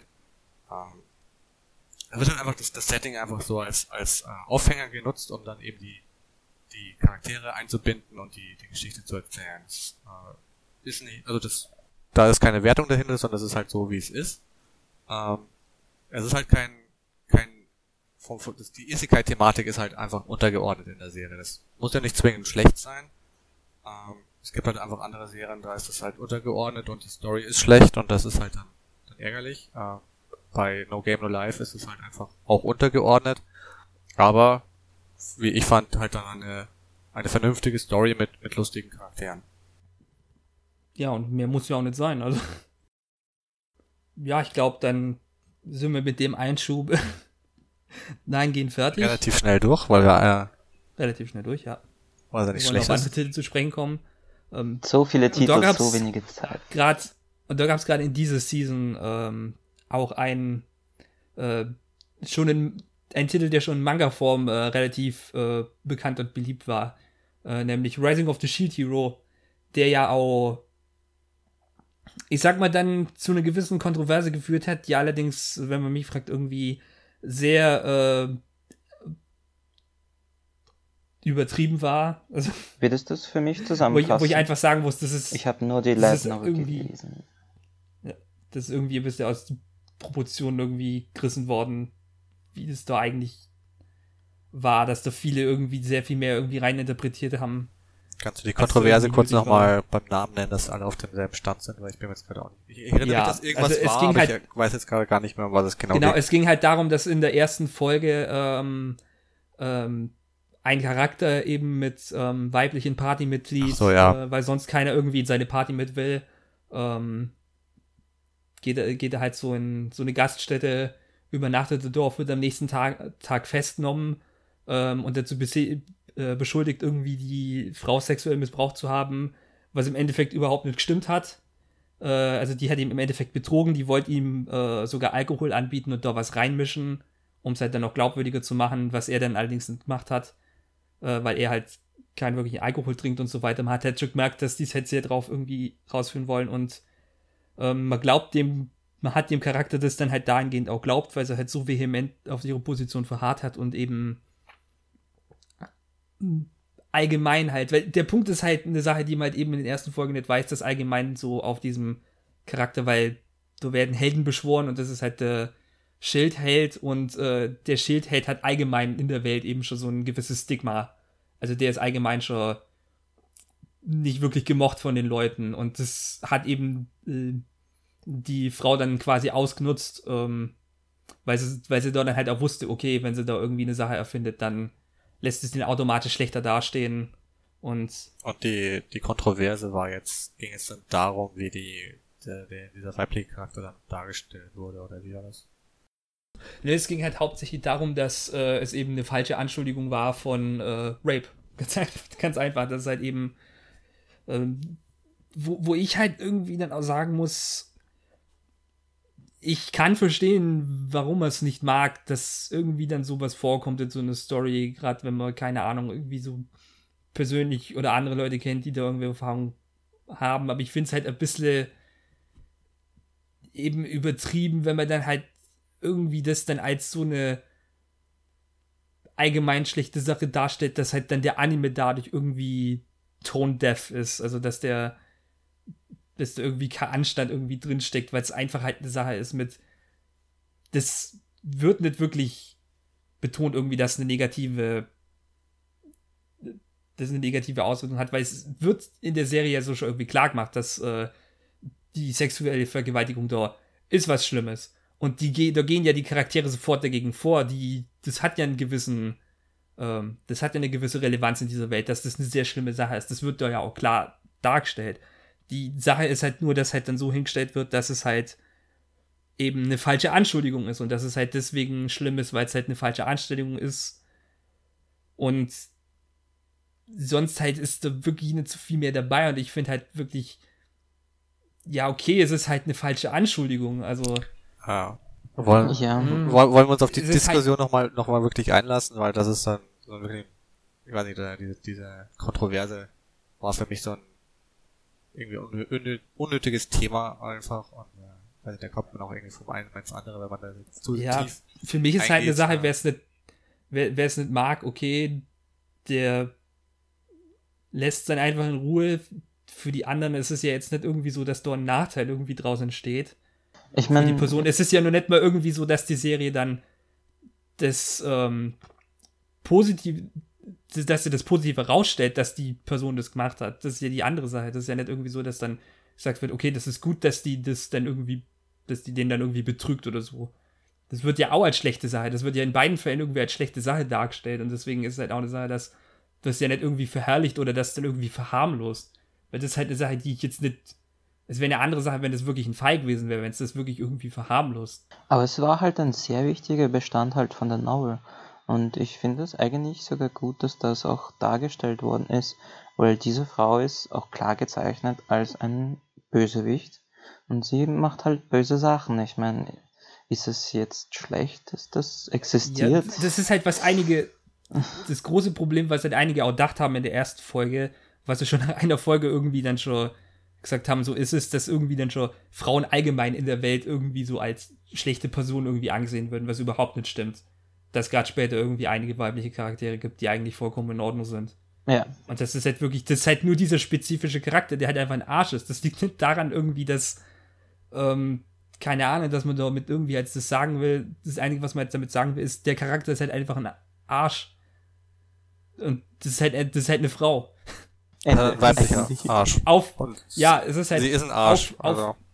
genau, also auch Frauen können halt schlechte Menschen sein. So in dem Sinne. Das ist halt für mich so eine Sache. Klar, genauso wie Männer schlechte Menschen sein können. Und wie gesagt, das ist für mich so eine Sache mit. Klar kann es eben auch mal vorkommen, dass da irgendwie. Das irgendwie, wenn halt irgendwie so sexueller Missbrauch kommt, dass das auch mal irgendwie dann falsch irgendwie prognostiziert wird, dass dort Leute lügen. Das muss dann natürlich heißen, nicht heißen, dass da irgendwie eine Mehrheit das irgendwie macht. Dass es jetzt irgendwie nicht schlimm ist oder irgendwie so, sondern dass es einfach ist, dass es halt in dem Fall war das halt was anderes. Ich würde, würde da jetzt gar nicht mehr zu tief drauf eingehen. Also für mich persönlich war das einfach ein, ein eine, ein, ein, ja, nicht, nicht Stilmittel, sondern einfach eine, äh, eine Art und Weise, wie gezeigt wurde, dass dieser weibliche Charakter halt einfach eine schlechte Mensch ist, einfach eine Betrügerin, eine Lügnerin, eine äh, Selbstdarstellerin äh, und nicht mehr. Da steht jetzt für mich kein, keine grundsätzliche Aussage hinter äh, Frauen oder sonstigen, sondern es ist einfach ein schlechter Charakter, der lügt und betrügt. Fertig. So. Man, man muss aber auch sagen, dass es ein sehr wichtiger Aspekt und diese Szene war eigentlich auch sehr Richtig. wichtig für diese Novel, weil es halt auch den Grundstein gelegt hat, warum er die anderen Heroes nicht mag und warum er jetzt mit dem König und so weiter eigentlich nichts zu tun haben möchte. Genau, weil er halt ist ja hart von, beschissen wurde. das ist von der Handlung her auch wirklich relevant und wichtig, dass das ähm, ge- gemacht wurde oder dass das so, so dargestellt wurde, weil das, weil, oder weil viele Konflikte, ja letzten Endes auf dieser Anfangsszene beruhen, kann man natürlich sagen, hätte man vielleicht auch anders lösen können, hätte man vielleicht, aber ich sehe jetzt in der Art und Weise, wie es gemacht wurde, nichts, wirklich nichts Negatives. Ähm, und ja, ich, ich muss ja sagen, ich verstehe auch, warum er gerade das genommen hat, um eben den Charakter dann äh, als böse darzustellen oder halt um den anderen dann halt dort zu diffamieren. weil sie eine Bitch Einfach ist. deswegen, weil, ja, und weil, was gibt's denn für andere Optionen? Was wäre denn die andere Alternative, die schlimm genug wäre, dass man irgendwie den anderen, keine Ahnung, umbringen oder ins Gefängnis werfen lassen könnte? Nämlich, dass er irgendjemanden umbringt. Und äh, ich glaube, doch hat sie nicht vielleicht dann irgendwie Lust, dass dann sowas irgendwie rauskommt oder dass sie halt irgendwie jetzt nicht so, so ist, dass sie jetzt irgendwie halt einen Charakter umbringen will. Was natürlich, klar, man hätte es irgendwie so vielleicht umschreiben können, dass das halt, dass sie ihm halt dann einen Mord irgendwie andreht. Aber wenn ich jetzt irgendwie den Charakter sehe, denke ich jetzt nicht irgendwie daran, dass die dann halt versucht, irgendwie das dann über den Weg zu machen, weil so, sie kann das halt steuern, sie kann die anderen halt emotional manipulieren, wenn sie es halt selber macht. Und deswegen hat sie halt was gewählt, wo sie selber halt eben auf die Situation Einfluss nehmen kann. Deswegen Komm, verstehe ich auch, warum es gibt Gründe, warum sie gerade das genommen hat. Also, wie gesagt, man, man muss es trotzdem nicht wirklich gut finden. Man muss es, wenn man solche Art von Story-Sachen nicht mag, okay, aber ich finde es halt, ich find's halt trotzdem ein bisschen übertrieben, da zu sagen, der Anime, äh, weil es halt dann, ist halt Tone-Deaf. Also wie gesagt, für mich ist das eine bisschen unnötige äh, Diskussion, von daher. Ich weiß nicht, wollen wir einfach mal über den Anime an sich mal noch noch reden? Ja, äh, dass wir nicht zu sehr in die, diese Kontroverse, die für mich nur begrenzt sinnvoll ist, äh, verlieren. Nee, ich sag, ich sag mal, es gibt auch nur andere. Ich, ich fand es auch dahingehend lustig, weil ich gedacht habe, irgendwie, dass so ein anderes Element, irgendwie, nachdem ich das von der ersten Folge gehört habe, dass da was entstanden ist, dass ich ja eher gedacht habe, dass ein anderes Element irgendwie dort Kontroverse auslöst, weil es nämlich in der Geschichte auch ein bisschen um äh, da auch das Thema Sklaverei halt auch aufgegriffen wird. Weil der Protagonist eben quasi einen Sklaven hat, den er nicht wirklich wie einen Sklaven behandelt, aber dann eben nicht irgendwie weit genug dann geht, das dann irgendwie zu relativieren, dass er sich halt nicht irgendwie dann so viel Also, einsetzt, irgendwie wie es sollte, obwohl er halt zu denen voll nett ist und das ist halt so eine Sache, ja, aber es ist halt eine Mittelalterwelt, wo ich mir dann auch wieder denke, okay, das ähm, geht, das kann man alles so machen. In der Geschichte erscheint es mir jetzt un unlogisch, dass die da irgendwie in so einer Welt dann irgendwie Sklaven hätten oder so. ähm, ganz allgemein würde ich, weil du jetzt gerade gesagt hast, dass es nicht, nicht konsequent gemacht ist. Das ist so ein bisschen das Thema für mich bei, bei, dieser, bei dieser Serie an sich. Ähm, was, was mir grundsätzlich bei, bei Isekais manchmal so ein bisschen fehlt, ist so ein wirklich böser Charakter. So ein, so ein, weil viel, viele Isekais sind ja dann, haben wir, oder werden die Charaktere dann als Helden beschworen, die dann den Dämonenkönig bekämpfen sollen oder als, als die Guten sind. Und es gibt begrenzt Serien, die, wo die Charaktere dann wirklich auf der anderen Seite mal stehen. Äh, Overlord ist dann in gewisser Weise so, so eine Serie, ähm, oder, naja, nicht in gewisser Weise, sondern, naja, sagen wir, sagen wir in gewisser Weise, weil es ein bisschen, bisschen differ, differenzierter ist. Ähm, und bei, bei der Serie hatte ich, oder hat man am Anfang so, geht es halt schon so ein bisschen in die Richtung, dass der Charakter oder der Hauptcharakter dann eben, ja, auch wenn er nicht, nicht freiwillig, aber halt dann äh, von seiner, von, von dem, wie es gelaufen ist am Anfang, ähm, in diese Rolle des Bösewichts gedrängt wird und dann eben diese, diese, mal diese andere Seite stärker beleuchtet wird.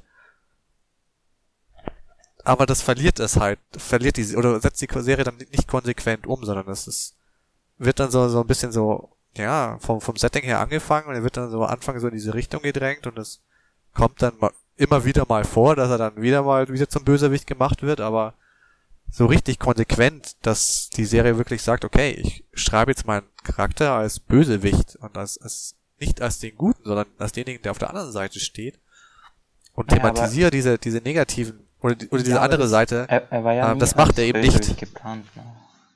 das, das ist halt auch die Sache, er ist ja eigentlich nie wirklich.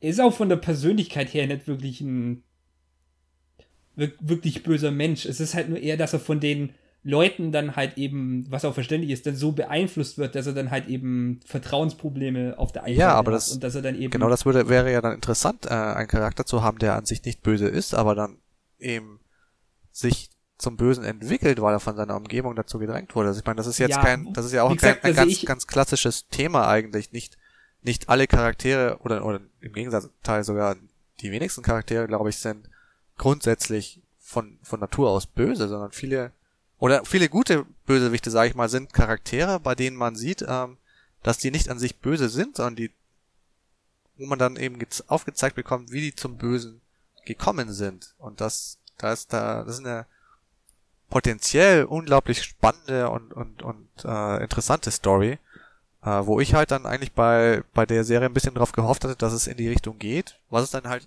nicht tut, was ich halt dann einfach für mich schade fand, weil ich darauf, weil, weil das etwas ist, was mir in diesem, diesem Genre Isekai einfach noch fehlt, weil ein Charakter, der wirklich, äh, ja, wirklich durchgängig böse oder oder oft nicht oder ein ein Antagonist ist. Er muss ja nicht böse sein. Man kann ja auch äh, ein Antagonist sein, ohne ein schlechter böser Mensch zu sein, sondern man steht einfach auf der anderen Seite. Ich, ich finde halt bei Naofumi ist es halt dann allerdings so, wenn man wieder darauf eingeht, dass die Umfeld ihn ja auch, dass sein Umfeld dahingehend ihn halt auch beeinflusst, ist es halt eben so, dass er dann im Verlauf der Serie eben auch viel positiven Einfluss bekommt, gerade durch äh, seine Partnerin eben, gerade durch Raftalia dann ist es ja wirklich, und dann halt durch die anderen Charaktere, die er dann so bei sich hat, ist es halt dann, dass er viel äh, eben dann mit solchen quasi netten Menschen oder netten Personen dann halt wirklich auch wieder in Kontakt dreht, also durch die halt auch wirklich seine gute Seite dann halt auch wieder gefördert wird. Deswegen kann ich schon verstehen, dass halt der Wunsch eben dahin ist, dass man äh, Naofumi als Protagonisten mehr ähm, eben diese ist diese zwei Seiten von ihm, dass man die irgendwie nur lässt, während es halt so anderweitig im Verlauf der Serie, so wie es halt geht, ich es halt doch auch ähm, natürlich finde, wie halt dann seine Entwicklung ist, nämlich dass er dann doch wieder eben dieses Vertrauen zurückgewinnt, weil er halt eben auch mit den entsprechenden Charakteren dann halt auch in Kontakt steht, weil er eben halt auch von Anfang an eben ja auch kein wirklich so böser Mensch war. Ähm, und ich finde halt, das gibt, ihm, das gibt ihm halt auf eine andere Art Tiefe. Natürlich macht es ein bisschen weniger interessant dann wieder. Ähm, aber ich finde halt nett, dass es halt dahingehend mit, wie die Serie halt von der Story weitergeht, finde ich es halt, ist es konsequent, dass sich dein Charakter, dass sich sein Charakter dann halt eben in die Richtung verändert. Das kann man halt eben dann dann eben nicht so mögen, aber ich finde es halt so, wie es gemacht ist, dann eben richtig, also so wie es dann eben sein sollte. Würde, ich- würde ich jetzt so nicht sagen. Also wie gesagt, gerade wenn man den Anfang sieht, finde ich finde ich nicht, dass es konsequent ist, dass er dann äh, wieder gu zum Guten wird, sondern äh, Ich meine, er wird ja auch nicht sofort gut, das dauert eine ziemlich lange Zeit, bis er sich dann doch wieder ähm, gerade halt auch relativ, ja. Es ist halt wieder so, dass er dann immer so Rückfälle hat, gerade wenn er die anderen gegenüber der anderen Helden ist er ja auch immer noch sehr negativ eingestellt und gerade gegenüber der anderen da kommt sehr oft dann seine Wut auch wieder über. Aber das ist halt so ein Prozess, der dauert halt eine Weile, aber das ist dann eben so eine Charakterentwicklung. Irgendwann mit der Zeit steht er halt ein bisschen drüber. Er mag es dann immer noch nicht, aber er kann sich halt mit der Situation anfreunden, weil er halt andere Sachen hat, die er dann halt äh, darüber stellt, dass er halt jetzt so, ähm, dass die anderen halt jetzt so eben schlechte Menschen sind und das halt dann auch missverstehen. ja ich, kann, ich kann das schon Oder dann Ich manipuliert kann das schon werden. verstehen, äh, wenn du jetzt sagst, dass das äh, sinnvoll ist, wie er sich dann halt wieder entwickelt und dass er dann durch die Charaktere dann eben um ihn herum zum Guten oder ja zum Guten beeinflusst wird.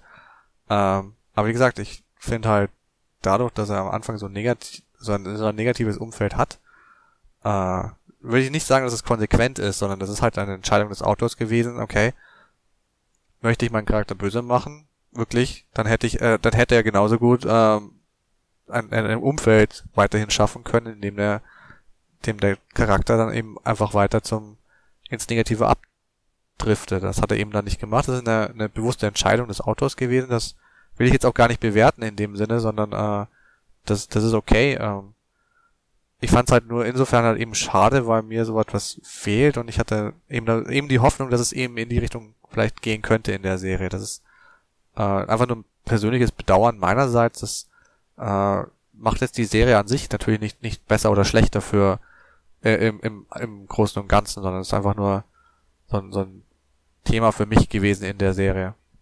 Ja, also wie, wie gesagt, ich äh, kann halt auch verstehen von dem daher, dass man halt vielleicht lieber sehen würde, dass halt weiterhin so ein schroffe und vielleicht dann auch ein bisschen unfreundlichere Persönlichkeit hat, weil es halt eben, weil man es halt vielleicht am Anfang eher von seinem Charakter auch gewohnt ist, aber für mich ist es halt einfach eine Sache mit, er war ganz am Anfang eigentlich relativ nett und ist dann relativ schnell eben äh, zu dieser äh, negativen Person geworden, dahingehend schließt sich für mich eben nicht aus, dass er eben wieder diese nette Person wird, die er eben am Anfang war, weil genauso wie die negativen Einflüsse am Anfang ja kommen, ist es ja genauso gut. Und gerade halt eben, wenn du halt auch als Autor willst, dass es halt ein Charakter ist, der eben dann halt auch Ecken und Kanten ist, aber der halt natürlich kein schlechter Mensch ist, weil wenn es ist halt auch so eine Sache, nicht jeder will halt irgendwie sehen, wenn der Protagonist die ganze Zeit nur irgendwie schlimme Situationen äh, nach schlimmer Situation irgendwie erleben muss. Und dann, das haben ja einige schon an Folge 1 dann kritisiert. Gut, da muss er nicht die ganze Zeit schlimme Situationen erleben, sondern äh, er kann ja dann sozusagen das umkehren und anderen schlecht, schlimme Situationen bereiten. Also, wie gesagt, ich persönlich fände das halt schon interessant, auch einfach mal so einen Charakter zu haben, der ja, äh, wo man dann dann die, das mitverfolgt, wie er eben abdriftet sozusagen ins ins Negative. Ja, irgendwann wird vielleicht noch mal sowas kommen. Würde mich freuen. Nachdem schon, nachdem es so viele Kopien von anderen gibt, irgendwann wird es ja wahrscheinlich noch. Ja, aber dann äh,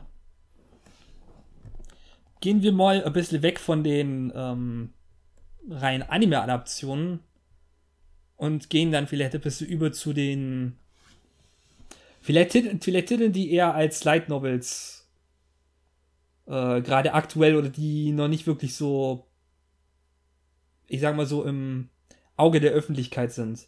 Abgesehen halt jetzt, abgesehen halt jetzt vom, äh, vom Slime-Anime, der jetzt diese Season angelaufen ist, was auch relativ überraschend war, dass der so gut ankommen ist. Für mich zumindest, weil es halt auch ein 8-Bit-Anime war und die bisher noch nichts wirklich richtig Gutes abgeliefert haben, außer eben Grisaya, aber da kann man auch drüber streiten. Naja, das ist ein Thema für sich.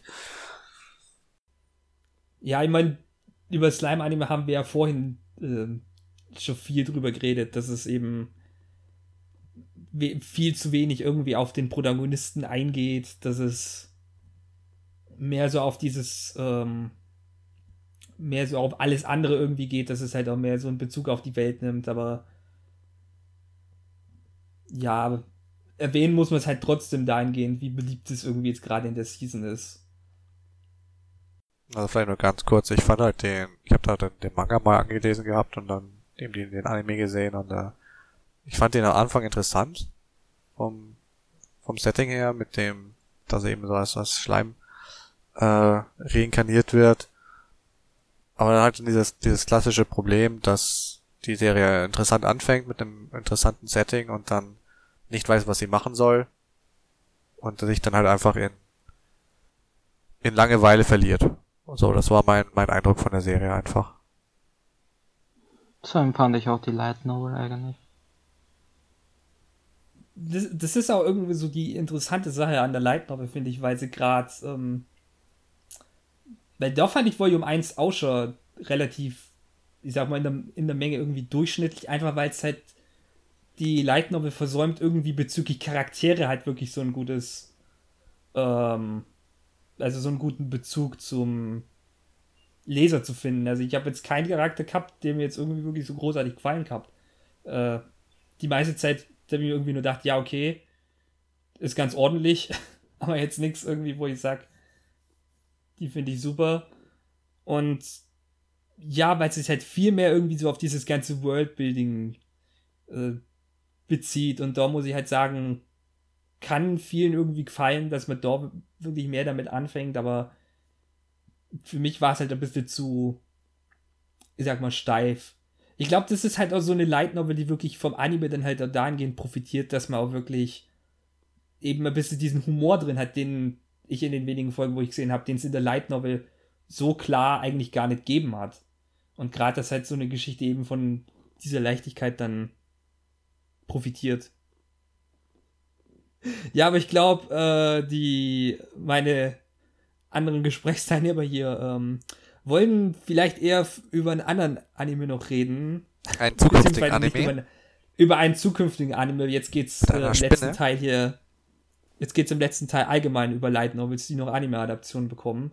Ähm, und da ist der große äh, Titel und ich weiß gar nicht, ob ich Überraschung sagen sollte, weil ich eigentlich den auch schon so vom.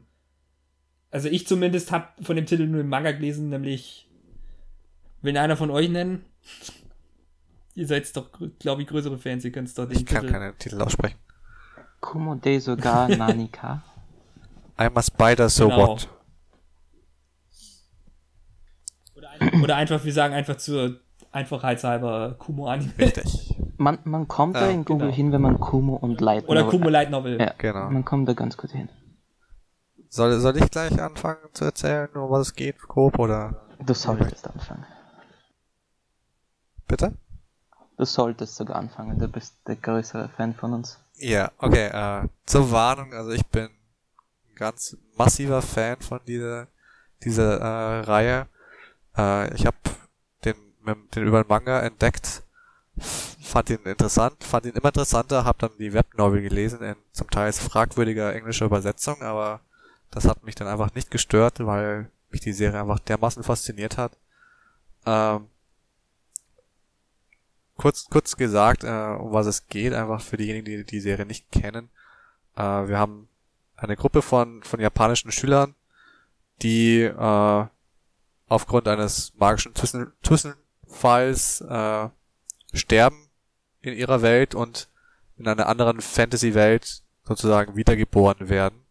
Und unsere Hauptprotagonistin äh, wird eben als Spinne wiedergeboren, als eine kleine, also ne, in, in ihrer Umgebung kleinen, äh, aber da es eine Fantasy-Welt ist, ist sie trotzdem äh, in ihrer Ursprung oder also nach Geburt schon ungefähr so groß wie ein Mensch ähm, in einem dunklen Labyrinth und muss sich da eben in einer ja, fremden Welt mit einem äh, RPG-System, das, das sie nicht kennt und das sie dann erstmal verstehen muss, eben überleben und durchsetzen. Und äh, der Anfang folgt äh, im Grunde erstmal unserer Protagonistin, die wir einfach Kumo nennen, äh, wie sie ja sich sich zurechtfindet, wie sie ihre versucht zu überleben, wie sie versucht stärker zu werden. Ähm, aber was die Serie dann eben auch tut, es kommt im Manga nicht vor, deswegen aber eben ist, ein, ist ein Teil der, der Welt. Ähm, gibt es dann eben auch sozusagen so, so sogenannte Side Stories, die sich mit den anderen Charakteren beschäftigen, äh, also diesen anderen Schülern, die aus ihrer aus ihrer Klasse, die eben auch wiedergeboren wurden und äh, wie wie die wiedergeboren werden, wie die die Welt sehen und äh, wie das dann letzten Endes alles zusammenkommt. Ähm, soll ich, soll ich gleich weitermachen mit, warum ich die Serie so gut finde? Oder wollt ihr erst äh, irgendwas sagen, bevor ich jetzt einen langen Monolog also, führe? Ich meine, ich könnte, keine Ahnung, ich meine, ich könnte erst äh, meinen Eindruck vielleicht erst äh, darlegen, weil ich die ich lese nicht die Light Novel, sondern ich lese nur den Manga und das ist ich glaube ein bisschen eine andere Erfahrung als bei der Light Novel gerade deswegen, weil wie äh, Lotte schon erwähnt hat, dass ähm, äh, dass viel mehr Charaktere da im Fokus stehen, als jetzt im äh, Manga der Fall ist. Dass in der Light Novel äh, nochmal anders aufgegriffen wird, ist wurde schon auf andere Charaktere eingegangen, jetzt gerade aktuell im Manga, aber das wurde, glaube ich, noch nicht wirklich äh, offen gesagt, dass es wirklich dann andere von der Klasse sind. Ich glaube, vielleicht einmal nur gab es da einen, aber da bin ich mir auch nicht so sicher. Wobei ich jetzt eigentlich sagen muss, ich finde es bezüglich dem Fluss der Geschichte eigentlich überhaupt nicht schlecht, dass die meiste Zeit da eigentlich dann nur um Kumo geht, weil ich finde halt, das, das macht der Manga zum Beispiel ziemlich gut, dass es da eine, dass es halt einen relativ guten Spannungsbogen gibt. Kumo ist zwar auch wieder, wie es üblich ist, sehr stark, aber Kumo ist nicht übermächtig wirklich. Es gibt äh, genug Gegner, die halt auch wirklich gerade äh, im Verlauf von den ersten paar Kapiteln ähm, klar gemacht, äh, oder das genug Gegner, die eben gezeigt wurden, wo man sagt, okay, die sind jetzt so stark, die äh, sind ein Problem und die werden auch eine lange Zeit ein Problem sein und das ist halt wirklich so ein ständiges stärker werden, ähm, Erkunden von neuen Arealen ist ähm, und halt dann eben so ein Kreis, wo halt ständig auch eine gewisse Atmosphäre herrscht. Weil der Titel versteht es nämlich auch, Kämpfe dann halt auch wirklich interessant zu gestalten. Es gibt wieder dieses typische ähm, Spielsystem, was es irgendwie, keine Ahnung, so häufig in diesen äh, man wird wiedergeboren als eine andere Kreatur Sachen irgendwie gibt, dass man halt verschiedene Skills hat und die alle ähm, zeigen lassen kann und es verschiedene Magien gibt und so weiter. Es wird halt viel, genau, es wird halt viel mit dem System gemacht, es wird halt viel erklärt, was halt, es ist so gerade halt genau das Gegenteil von dem, was der ähm, Deathmarch Anime macht, dass viel überlegt wird, okay, was für Sachen werden jetzt eingesetzt, wie kann man das alles genau einsetzen ähm, und ich finde halt auch gerade die große Stärke oder halt warum ich jetzt einen Manga irgendwie eher lese als eine Light Novel ist halt einfach, weil ich finde, dass die das vom Artstyle, dass da viel, dass da so viel irgendwie drinsteckt, dass es halt auch vom Humor irgendwie, der da einbaut wird, ähm, dass das einfach irgendwie so gut passt, dass ich da finde auch von der Spinne, dass die auch viel, viel mehr so was Eigenes hat, was ja jetzt gerade in der Anime-Adaption äh, ein bisschen so weggenommen wird, weil es in der Anime-Adaption mehr so ein bisschen so in Richtung menschliches Gesicht geht. Ich glaube, das ist mehr so an die Light Novel irgendwie an. Das ist, das ist mehr, mehr wie die Light Novel. Ähm, vom, vom Während es im Manga mehr so wie eine Stimme aus, äh, wie eine Spinne, nicht Stimme. das wäre wie eine Spinne aussieht. Und ähm, die halt auch wirklich sehr gut dann sich ausdrücken kann. Gerade wenn es irgendwie so Gespräche gibt äh, mit den verschiedenen anderen Teilen ihres Verstands. ähm, was dann relativ unterhaltsam dann auch äh, visualisiert wird. Ich bin, ich bin mir relativ sicher, man wird mit aber sicherlich auch seinen Spaß haben, aber ich finde, äh, wenn man sich da nicht irgendwie reinlesen will, der Manga ist zumindest aktuell auch eine gute Alternative, außer man will eben diese ganzen anderen äh, Side Stories irgendwie auch noch wissen. Also, um auf die Side Stories nochmal einzugehen, äh, die, die, die haben eine Relevanz einfach. Äh, ich weiß nicht, wie der Manga das dann lösen will noch, ob der die dann einfach mal gebündelt nachliefert.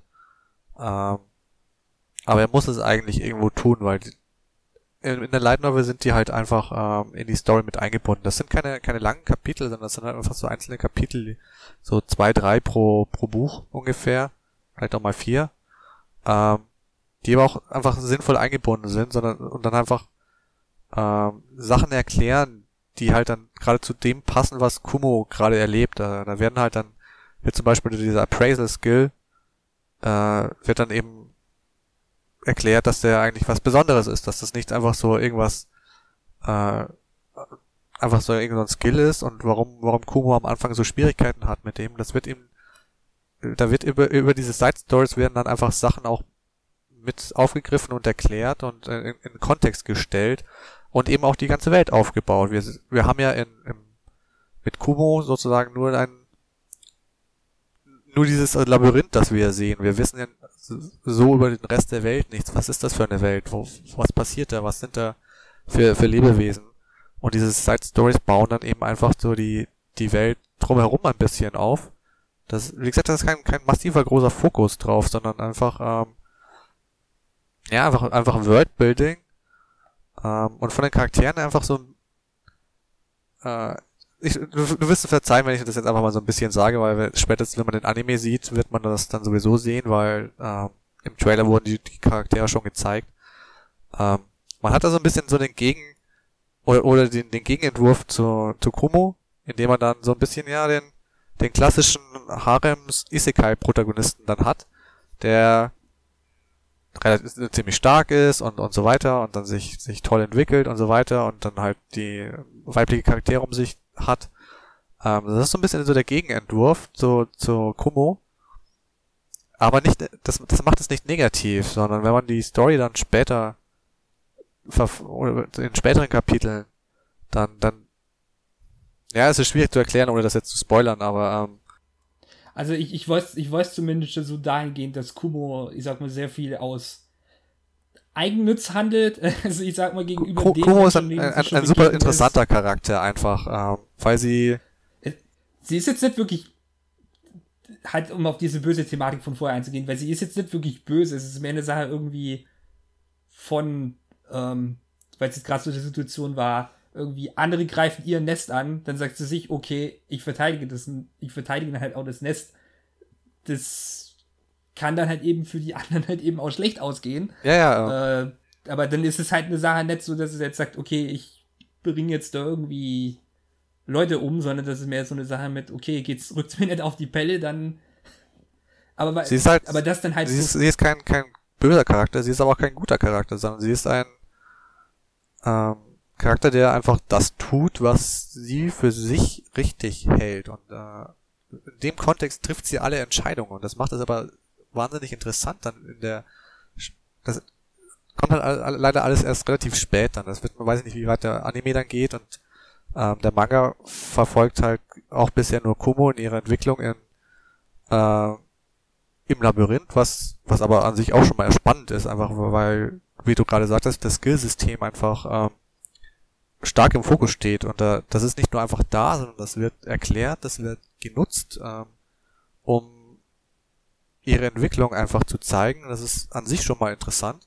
Aber es wird dann einfach meiner Meinung nach auch darüber hinaus interessanter. Ähm, weil da kommen wir wieder auf den, auf den Punkt, dass äh, Stories nicht wissen, was sie wollen. Äh, manche Story oder manche Autoren würden dann vielleicht scheitern, wenn es darum geht, aus diesem dieser begrenzten Welt herauszukommen also aus diesem begrenzten Labyrinth und dann eine große Story zu erzählen. Und Kumo schafft es meiner Meinung nach sehr gut, weil da dann eine, eine große Story dahinter steht, die, die über dieses Labyrinth halt hinausgeht und die auch interessant ist und dann eben diese ganzen anderen Charaktere noch dazukommen, die ähm, eben diese, dieser, diese, ihre, ihre Mitschüler, die dann eben auch reinkarniert, reinkarniert wurden und die dann früher oder später eben miteinander interagieren und äh, vielleicht nicht unbedingt immer auf derselben Seite stehen.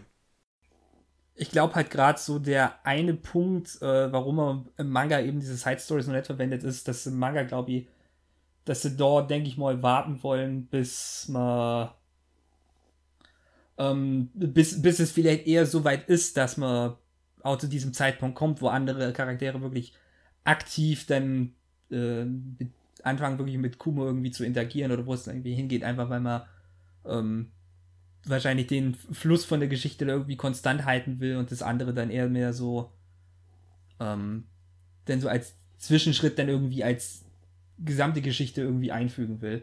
Und äh, wie gesagt, was ich halt auch verstehe, weil es halt an vielen Stellen wirklich atmosphärisch sehr, äh, sehr gut ist, dass man eben jetzt nicht wirklich jetzt gerade wechselt, weil man wirklich wissen will, okay, was kommt jetzt irgendwie als nächstes? Wie geht's jetzt irgendwie dann für Kumo aus? Und andererseits weißt du halt nicht, was in den Side Stories genau erzählt wird. Gerade genau, ich fand die, gerade ich fand die Side Story, ähm, auf einem, also einem anderen Grund noch, den ich jetzt nicht verraten kann, weil das wäre wirklich ein Spoiler, aber ähm, in manchen Side Stories werden dann einfach Sachen erzählt, wo du dich dann eben auch fragst, okay, äh, was macht das jetzt mit Kumo? Wie oder wie wie wie wirkt sich das auf sie aus dann? Und äh, das hängt schon alles mit ihr zusammen auch letzten Endes. Das ist nicht so nicht so losgelöst voneinander, sondern das das hat schon alles immer einen Bezug zu ihr auch. Wie, gesagt, der, der Punkt für mich ist halt, ich, äh, weswegen ich auch finde, dass das in Ordnung ist, dass man die Side Stories im Manga nicht hast, ist, dass ich als Manga-Leser überhaupt nicht merke, dass ich jetzt irgendwie was zusätzliches jetzt wissen müsste. Weil das ist nämlich, finde ich, der große, ähm, finde ich, ist jetzt nämlich der große Unterschied. Ich habe gerade nicht das Gefühl, ich muss gerade irgendwie, falls gerade irgendwie was anderes passiert, dass ich das jetzt gerade aktuell wissen muss. Ich verstehe alles. Äh, ich weiß gerade von dem, was von anderen Charakteren kommt, was es gerade für eine Bedeutung hat. Und dementsprechend fühle ich jetzt nicht, dass ich zum aktuellen Zeitpunkt jetzt gerade irgendwie was dadurch verliere, dadurch, dass die Stories gerade nicht vorhanden sind. Das ist ein Kompliment für die Story, äh, die du kennst, aber vielleicht fändest du es ja sogar noch besser, wenn du die, die anderen Sachen kennen würdest. Sozusagen. Wie gesagt, das ist halt, das ist halt schwer zu sagen, ob ich es dann wirklich besser finden würde, weil. Du kannst den Anime ansehen halt und dann so wirst, so du es, Vorteile. wirst du es Das- herausfinden, weil wie gesagt, äh, im Trailer waren die, die gesagt, schon in, zu sehen. in einem Anime ist auch nochmal so eine andere Sache, wenn man sagt, okay, wir bauen jetzt gerade äh, eine ganze Folge ein, wo wir das dann nochmal extra machen. Ähm, wo, wo wir den Fokus vielleicht gerade ein bisschen ändern. Das ist Zeit, das ist, dass wir zeitlich da was anderes machen können. Weil da kannst du wirklich die eine Folge richtig drauf fokussieren und da hast du ein so ein Element, wo du sagen kannst, okay, danach kommen wir wieder zur eigentlichen Story zurück und das äh, geht dann alles so, also wie gesagt, also ich bin mal gespannt auf jeden Fall. Der Anime könnte schon was Großes werden, nur. Vorausgesetzt jetzt irgendwie das CG ist nicht. ja, ja, das ist das zu, große, äh, große wie Fragezeichen. gesagt, im Trailer sah es im Trailer sah es ganz gut aus. Also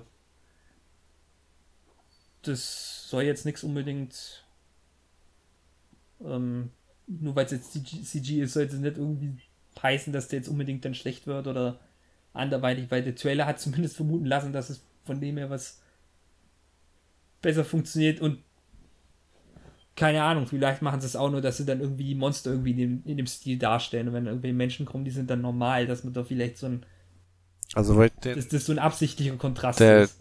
die, die menschlichen Charaktere im Trailer waren ja jetzt ganz normal dargestellt, aber das war kein CGI. Von Ja. daher vermute ich mal, das Ich ist dachte mir einfach, keine Ahnung, weil man vielleicht mit einem CGI-Modell dann Kumu vielleicht irgendwie besser darstellen kann, dass das irgendwie leichter geht.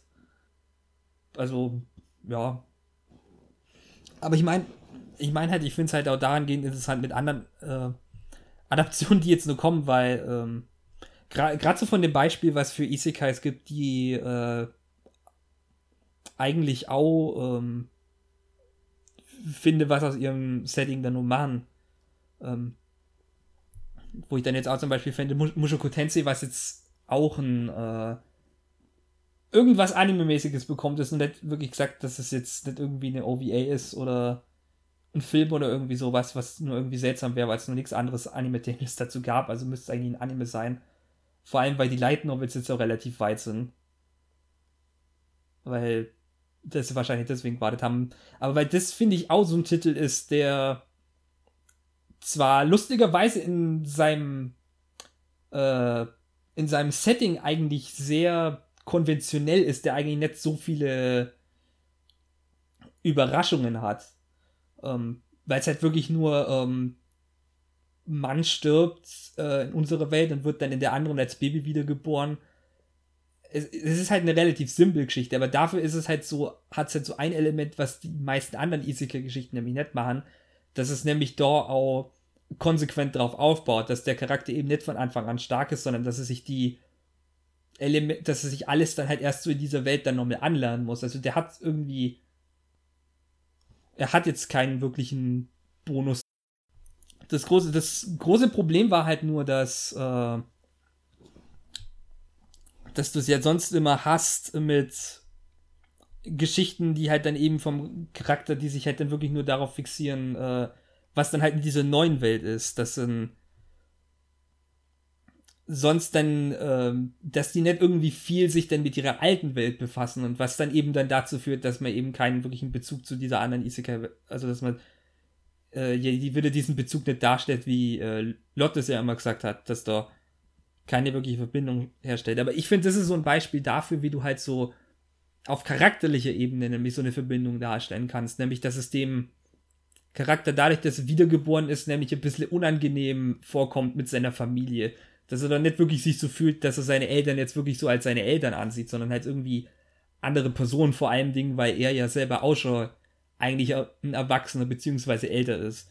Dass er seine ähm, Welt dann halt auch dahingehend anders wahrnimmt. Das ist halt so gerade mit dem, ich sag halt auch speziell dann irgendwie mit seinen Geschwistern und anderweitig, dass er da auch nochmal andere emotionale Verbindungen hat oder mit dem Umstand irgendwie, dass in dieser Welt äh, auch darum geht, dass du teilweise gezwungen bist, irgendwelche Monster zu töten oder dass da irgendwie Abenteurer sind, die irgendwie dann äh, auf Missionen wirklich vor deinen Augen sterben können. Solche Sachen halt. Und dass du dann halt der Charakter damit halt auch psychisch konfrontiert wird und dass er halt damit darauf halt auch eingehen muss. Ähm, wo ich halt finde, es ist jetzt vielleicht nicht so story storytechnisch so eine große Verbindung her, dass du dass es jetzt eben in, in der neuen Welt bist, sondern halt, dass es einen größeren Fokus darauf hat, dass es, dass er eben als Charakter in der neuen Welt ist. Dass eben emotional irgendwie eine andere Verbindung hat und dass da für mich halt dann eben so dieser ähm, Unterhaltungswert dann dadurch kommt, dass du halt dann eben diesen Charakter hast, der dann auch eine gewisse Entwicklung durchmacht. Nämlich, dass er in diesen anderen Welt ist, der dann halt auch eben sein altes Leben dann halt auch nochmal anders bewertet und der dann ähm, eben auch ähm, älter wird. Was halt auch so ein großer Reizpunkt davon ist, weil du halt da wirklich merkst, okay, der wird auch wirklich älter. Der wird dann eben auch die ganze Kindheit zeigt, wo er jung ist und das Ganze und das dann eben einen Fortschritt gibt, den du gefühlt in anderen Light Novels dann irgendwie nicht so wirklich hast. Und wo ich halt finde, dass das als Geschichte dann eben ein großer Pluspunkt ist. Klar hat es klar hat's ein paar andere ähm, Isekai-typische Sachen, die jetzt vielleicht eher nicht so super sind, aber da überwiegen für mich halt eher so die positiven Aspekte und ich mag halt dementsprechend einfach die Geschichte. Also ich muss gestehen, ich kann zu der Serie jetzt nicht so viel sagen. Ich habe da mal irgendwann Ewigkeiten in den Manga reingelesen, aber äh, das ist auch schon eine Weile her. Dass ich fand es auf jeden Fall schon interessant von, von der Umsetzung her, dass es eben so konsequent von Anfang, also von, von, von Babyzeiten sozusagen gezeigt wird und dann, äh, dann seine Entwicklung. Das fand ich ganz interessant gemacht auf jeden Fall. Äh, von daher, ja. Aber wie das jetzt dann später wird, kann ich jetzt, kann ich jetzt kein Urteil dazu abgeben es ist halt auch so ein Titel, wo ich finde, dass man viel besser auch so ein Slice of Life Element irgendwie in der Mitte dann wirklich auch einbringen kann, weil da ist es auch wirklich so, okay, der wird jetzt dann irgendwie vom Teenager dann zum jungen Mann oder gibt es so bestimmte Phasen, wo es dann irgendwie so ist. Ähm, anders als Mushoku Tensei gibt es jetzt auch nur äh, Honsuki no Gekko wo ähm, dann eine Protagonistin ist, die ein bisschen anders irgendwie in ihrer Welt dann beschränkt ist, nämlich weil sie halt als äh, eben als junges Mädchen dann irgendwie wiederkommt, das allerdings dann irgendwie relativ schwachen Körper hat, das krank ist und wirklich in so einer Mittelalterwelt ist, wo es halt wirklich schwierig ist, dann halt auch so warmes Wasser und so weiter zu bekommen und wo sie halt durch ihre vorherigen Erfahrungen dann halt sehr beschränkt ist und ähm, eben halt auch ein Bücherwurm ist und in der Welt gibt es halt keine Bücher und das macht sie halt voll fertig, weil halt eben, wie es eigentlich in so einer frühen Mittelalterwelt ist, wenn man da als so jemand kommt, aus unserer Zeit hinkommt, weil es da einfach nichts wirklich gibt, weil es da hauptsächlich darum geht, okay, wir schauen jetzt, dass wir überleben können. Wir haben jetzt nicht unbedingt vielleicht ein schönes Haus und so weiter. Ähm, ja, und da finde ich halt auch, da hat eben diese Isekai-Thematik eine viel größere Rolle, obwohl es jetzt nicht wirklich so direkten Storybezug hat, sondern dass es viel mehr auf den Charakter geht. Und das ist halt, finde ich, eine andere Art, wie man das dann halt umsetzen kann, ohne dass jetzt, ähm, ohne halt, dass jetzt wie bei Gate ist, nämlich, dass man eben den Charakter eben mit dieser Welt dann halt auch wirklich richtig konfrontiert. Und doch finde ich halt, hat Isekai als Setting dann schon wieder eine viel größere Daseinsberechtigung. Außerdem hoffe ich, dass der Anime was wird, weil von dem Promomaterial, was ich gesehen habe, sah es nämlich sehr merkwürdig und etwas billig aus. Was schade ist, weil ich mag eigentlich die Story. Aber ja, ich glaube, wir sind jetzt dann soweit. Hat nur jemand was zu sagen? Ja, ich würde würd einfach noch zum, zum Abschluss nochmal kurz äh, zum, auf, aufs Thema Potenzial nochmal eingehen wollen. Einfach, äh, also haben sie am Anfang so ein bisschen angeschnitten gehabt. Ähm, ich persönlich finde, weil, weil, oder das Thema war ja auch so, oder ist ja so ein bisschen, dass viele sagen, ja, schon wieder Isekai und das ist doch schon ausgelutscht und das ist langweilig und so weiter und da ich persönlich bin eben der Meinung, dass äh, dass es eben noch nicht ausgelutscht ist und nicht ausgereizt ist, dass es eben noch Möglichkeiten gibt, interessante und spannende Stories zu erzählen. Dass es nicht genutzt wird, ist natürlich ein anderes Thema. Das kann man kritisieren, würde ich auch kritisieren. Ich finde, es gibt einfach viele Serien, die einfach schlecht sind. Ähm, das ist nicht, nicht, nicht wegzudiskutieren, aber ähm, ich, ich finde schon noch, dass da Potenzial da ist ähm, in, in dem Bereich. Also was mir zum Beispiel eben fehlt, wirklich so ein so die andere Seite, eben dieses, dieses böse oder, oder diesen Charakter, der eben nicht auf der Seite des Guten steht. Und was mir auch ein bisschen fehlt, ist äh, so eine Story, äh, wo das Wissen aus der eigenen Welt genutzt wird, um in die neue Welt zu verändern. Äh, ich habe das letztens erst einen Manga entdeckt, äh, dessen Namen ich jetzt vergessen habe, wo das dann aber wirklich gezeigt wird oder, oder, oder Thema ist, wo dieser Charakter dann eben ähm, sein, sein Wissen aus der alten Welt nutzt, um die, diese, diese Fan, oder nicht diese Fantasy, sondern diese, ja, barocke Mittelalterwelt, ähm, zu modernisieren, zu verändern. Ähm, und das finde ich ganz, auch ein interessantes Thema, was so in vielen Stories einfach nicht, nicht vorkommt und nicht genutzt wird. Und ich denke, da sind einfach noch Potenziale da, die genutzt werden können, um interessante und, und spannende Geschichten zu erzählen. Also dazu gibt es schon Stories und Light Novels und vor allem Web Novels auch von anderen Ländern, die das ziemlich gut aufgreifen, was du gesagt hast. Aber es wurde halt nie, glaube ich, im Anime-Segment so stark repräsentiert. Ich glaube, die, die Sache ist halt auch, dass fürs Anime-Segment das kommt halt meistens immer ein bisschen verzögert, weil es in einigen Fällen auch beliebtere Geschichten gibt, wie jetzt zum Beispiel Mushoku Tensei ist eigentlich schon äh, relativ lange eigentlich äh, eine von den größeren Light Novels, wenn es halt um äh, Reinkarnation irgendwie geht und war, ist halt normalerweise auch, wenn es um das Thema geht, mit eine von den besten, die dann irgendwie so gelistet wird.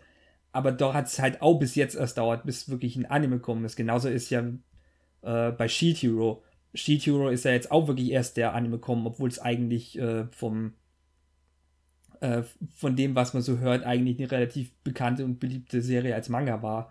Also das ist schon immer so eine Sache, dass dann gewisse beliebte Titel auch in anderer Form gibt, nur dass die vielleicht ein bisschen länger brauchen, weil man da eventuell wartet, bis man da auch mehr Material hat. Ja, also für mich finde ich eigentlich, dass Isekai noch immer top ist und auch noch man genug Stories noch adaptieren kann und auch eigentlich auch zum Beispiel auch was Neues schreiben könnte, auch Original Sachen nur für Anime. Aber ich finde halt Isekai leidet so, zumindest für mich, wie auch das ganze, an demselben wie auch das ganze Anime-Segment an sich leidet, dass es sehr viele Titel gibt, äh, die pro Season rauskommen, aber halt nicht wirklich alle bekommen das genügend Geld, um diese so zu produzieren, wie sie es eigentlich sein sollten.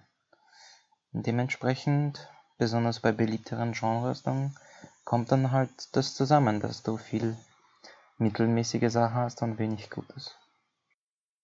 Ja, ich, ich glaube halt einfach, es müsste sich ähm, mal ähnlich wie bei dieser, wie bei diesen ganzen Harem-Edgy-Titeln damals vielleicht so ein bisschen dann diese Übersättigung endlich mal einstellen, weil es halt auch sehr lange dauert, bis das mal der Fall war.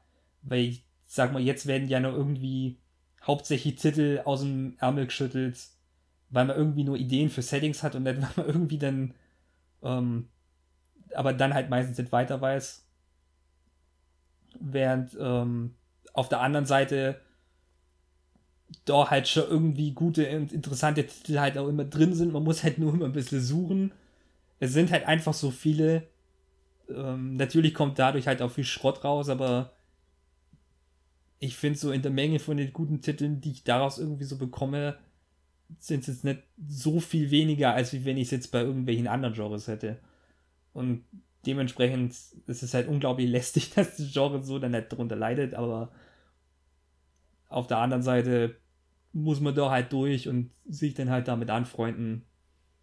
Es gibt halt überall schlechte Titel. Ja, eben. Und es hat ist halt letzten Endes. Da sind halt mehr. Halt letzten Endes, äh, egal welche, wenn du, egal welche Genre du anschaust, du hast halt immer gute Titel und du hast schlechte Titel.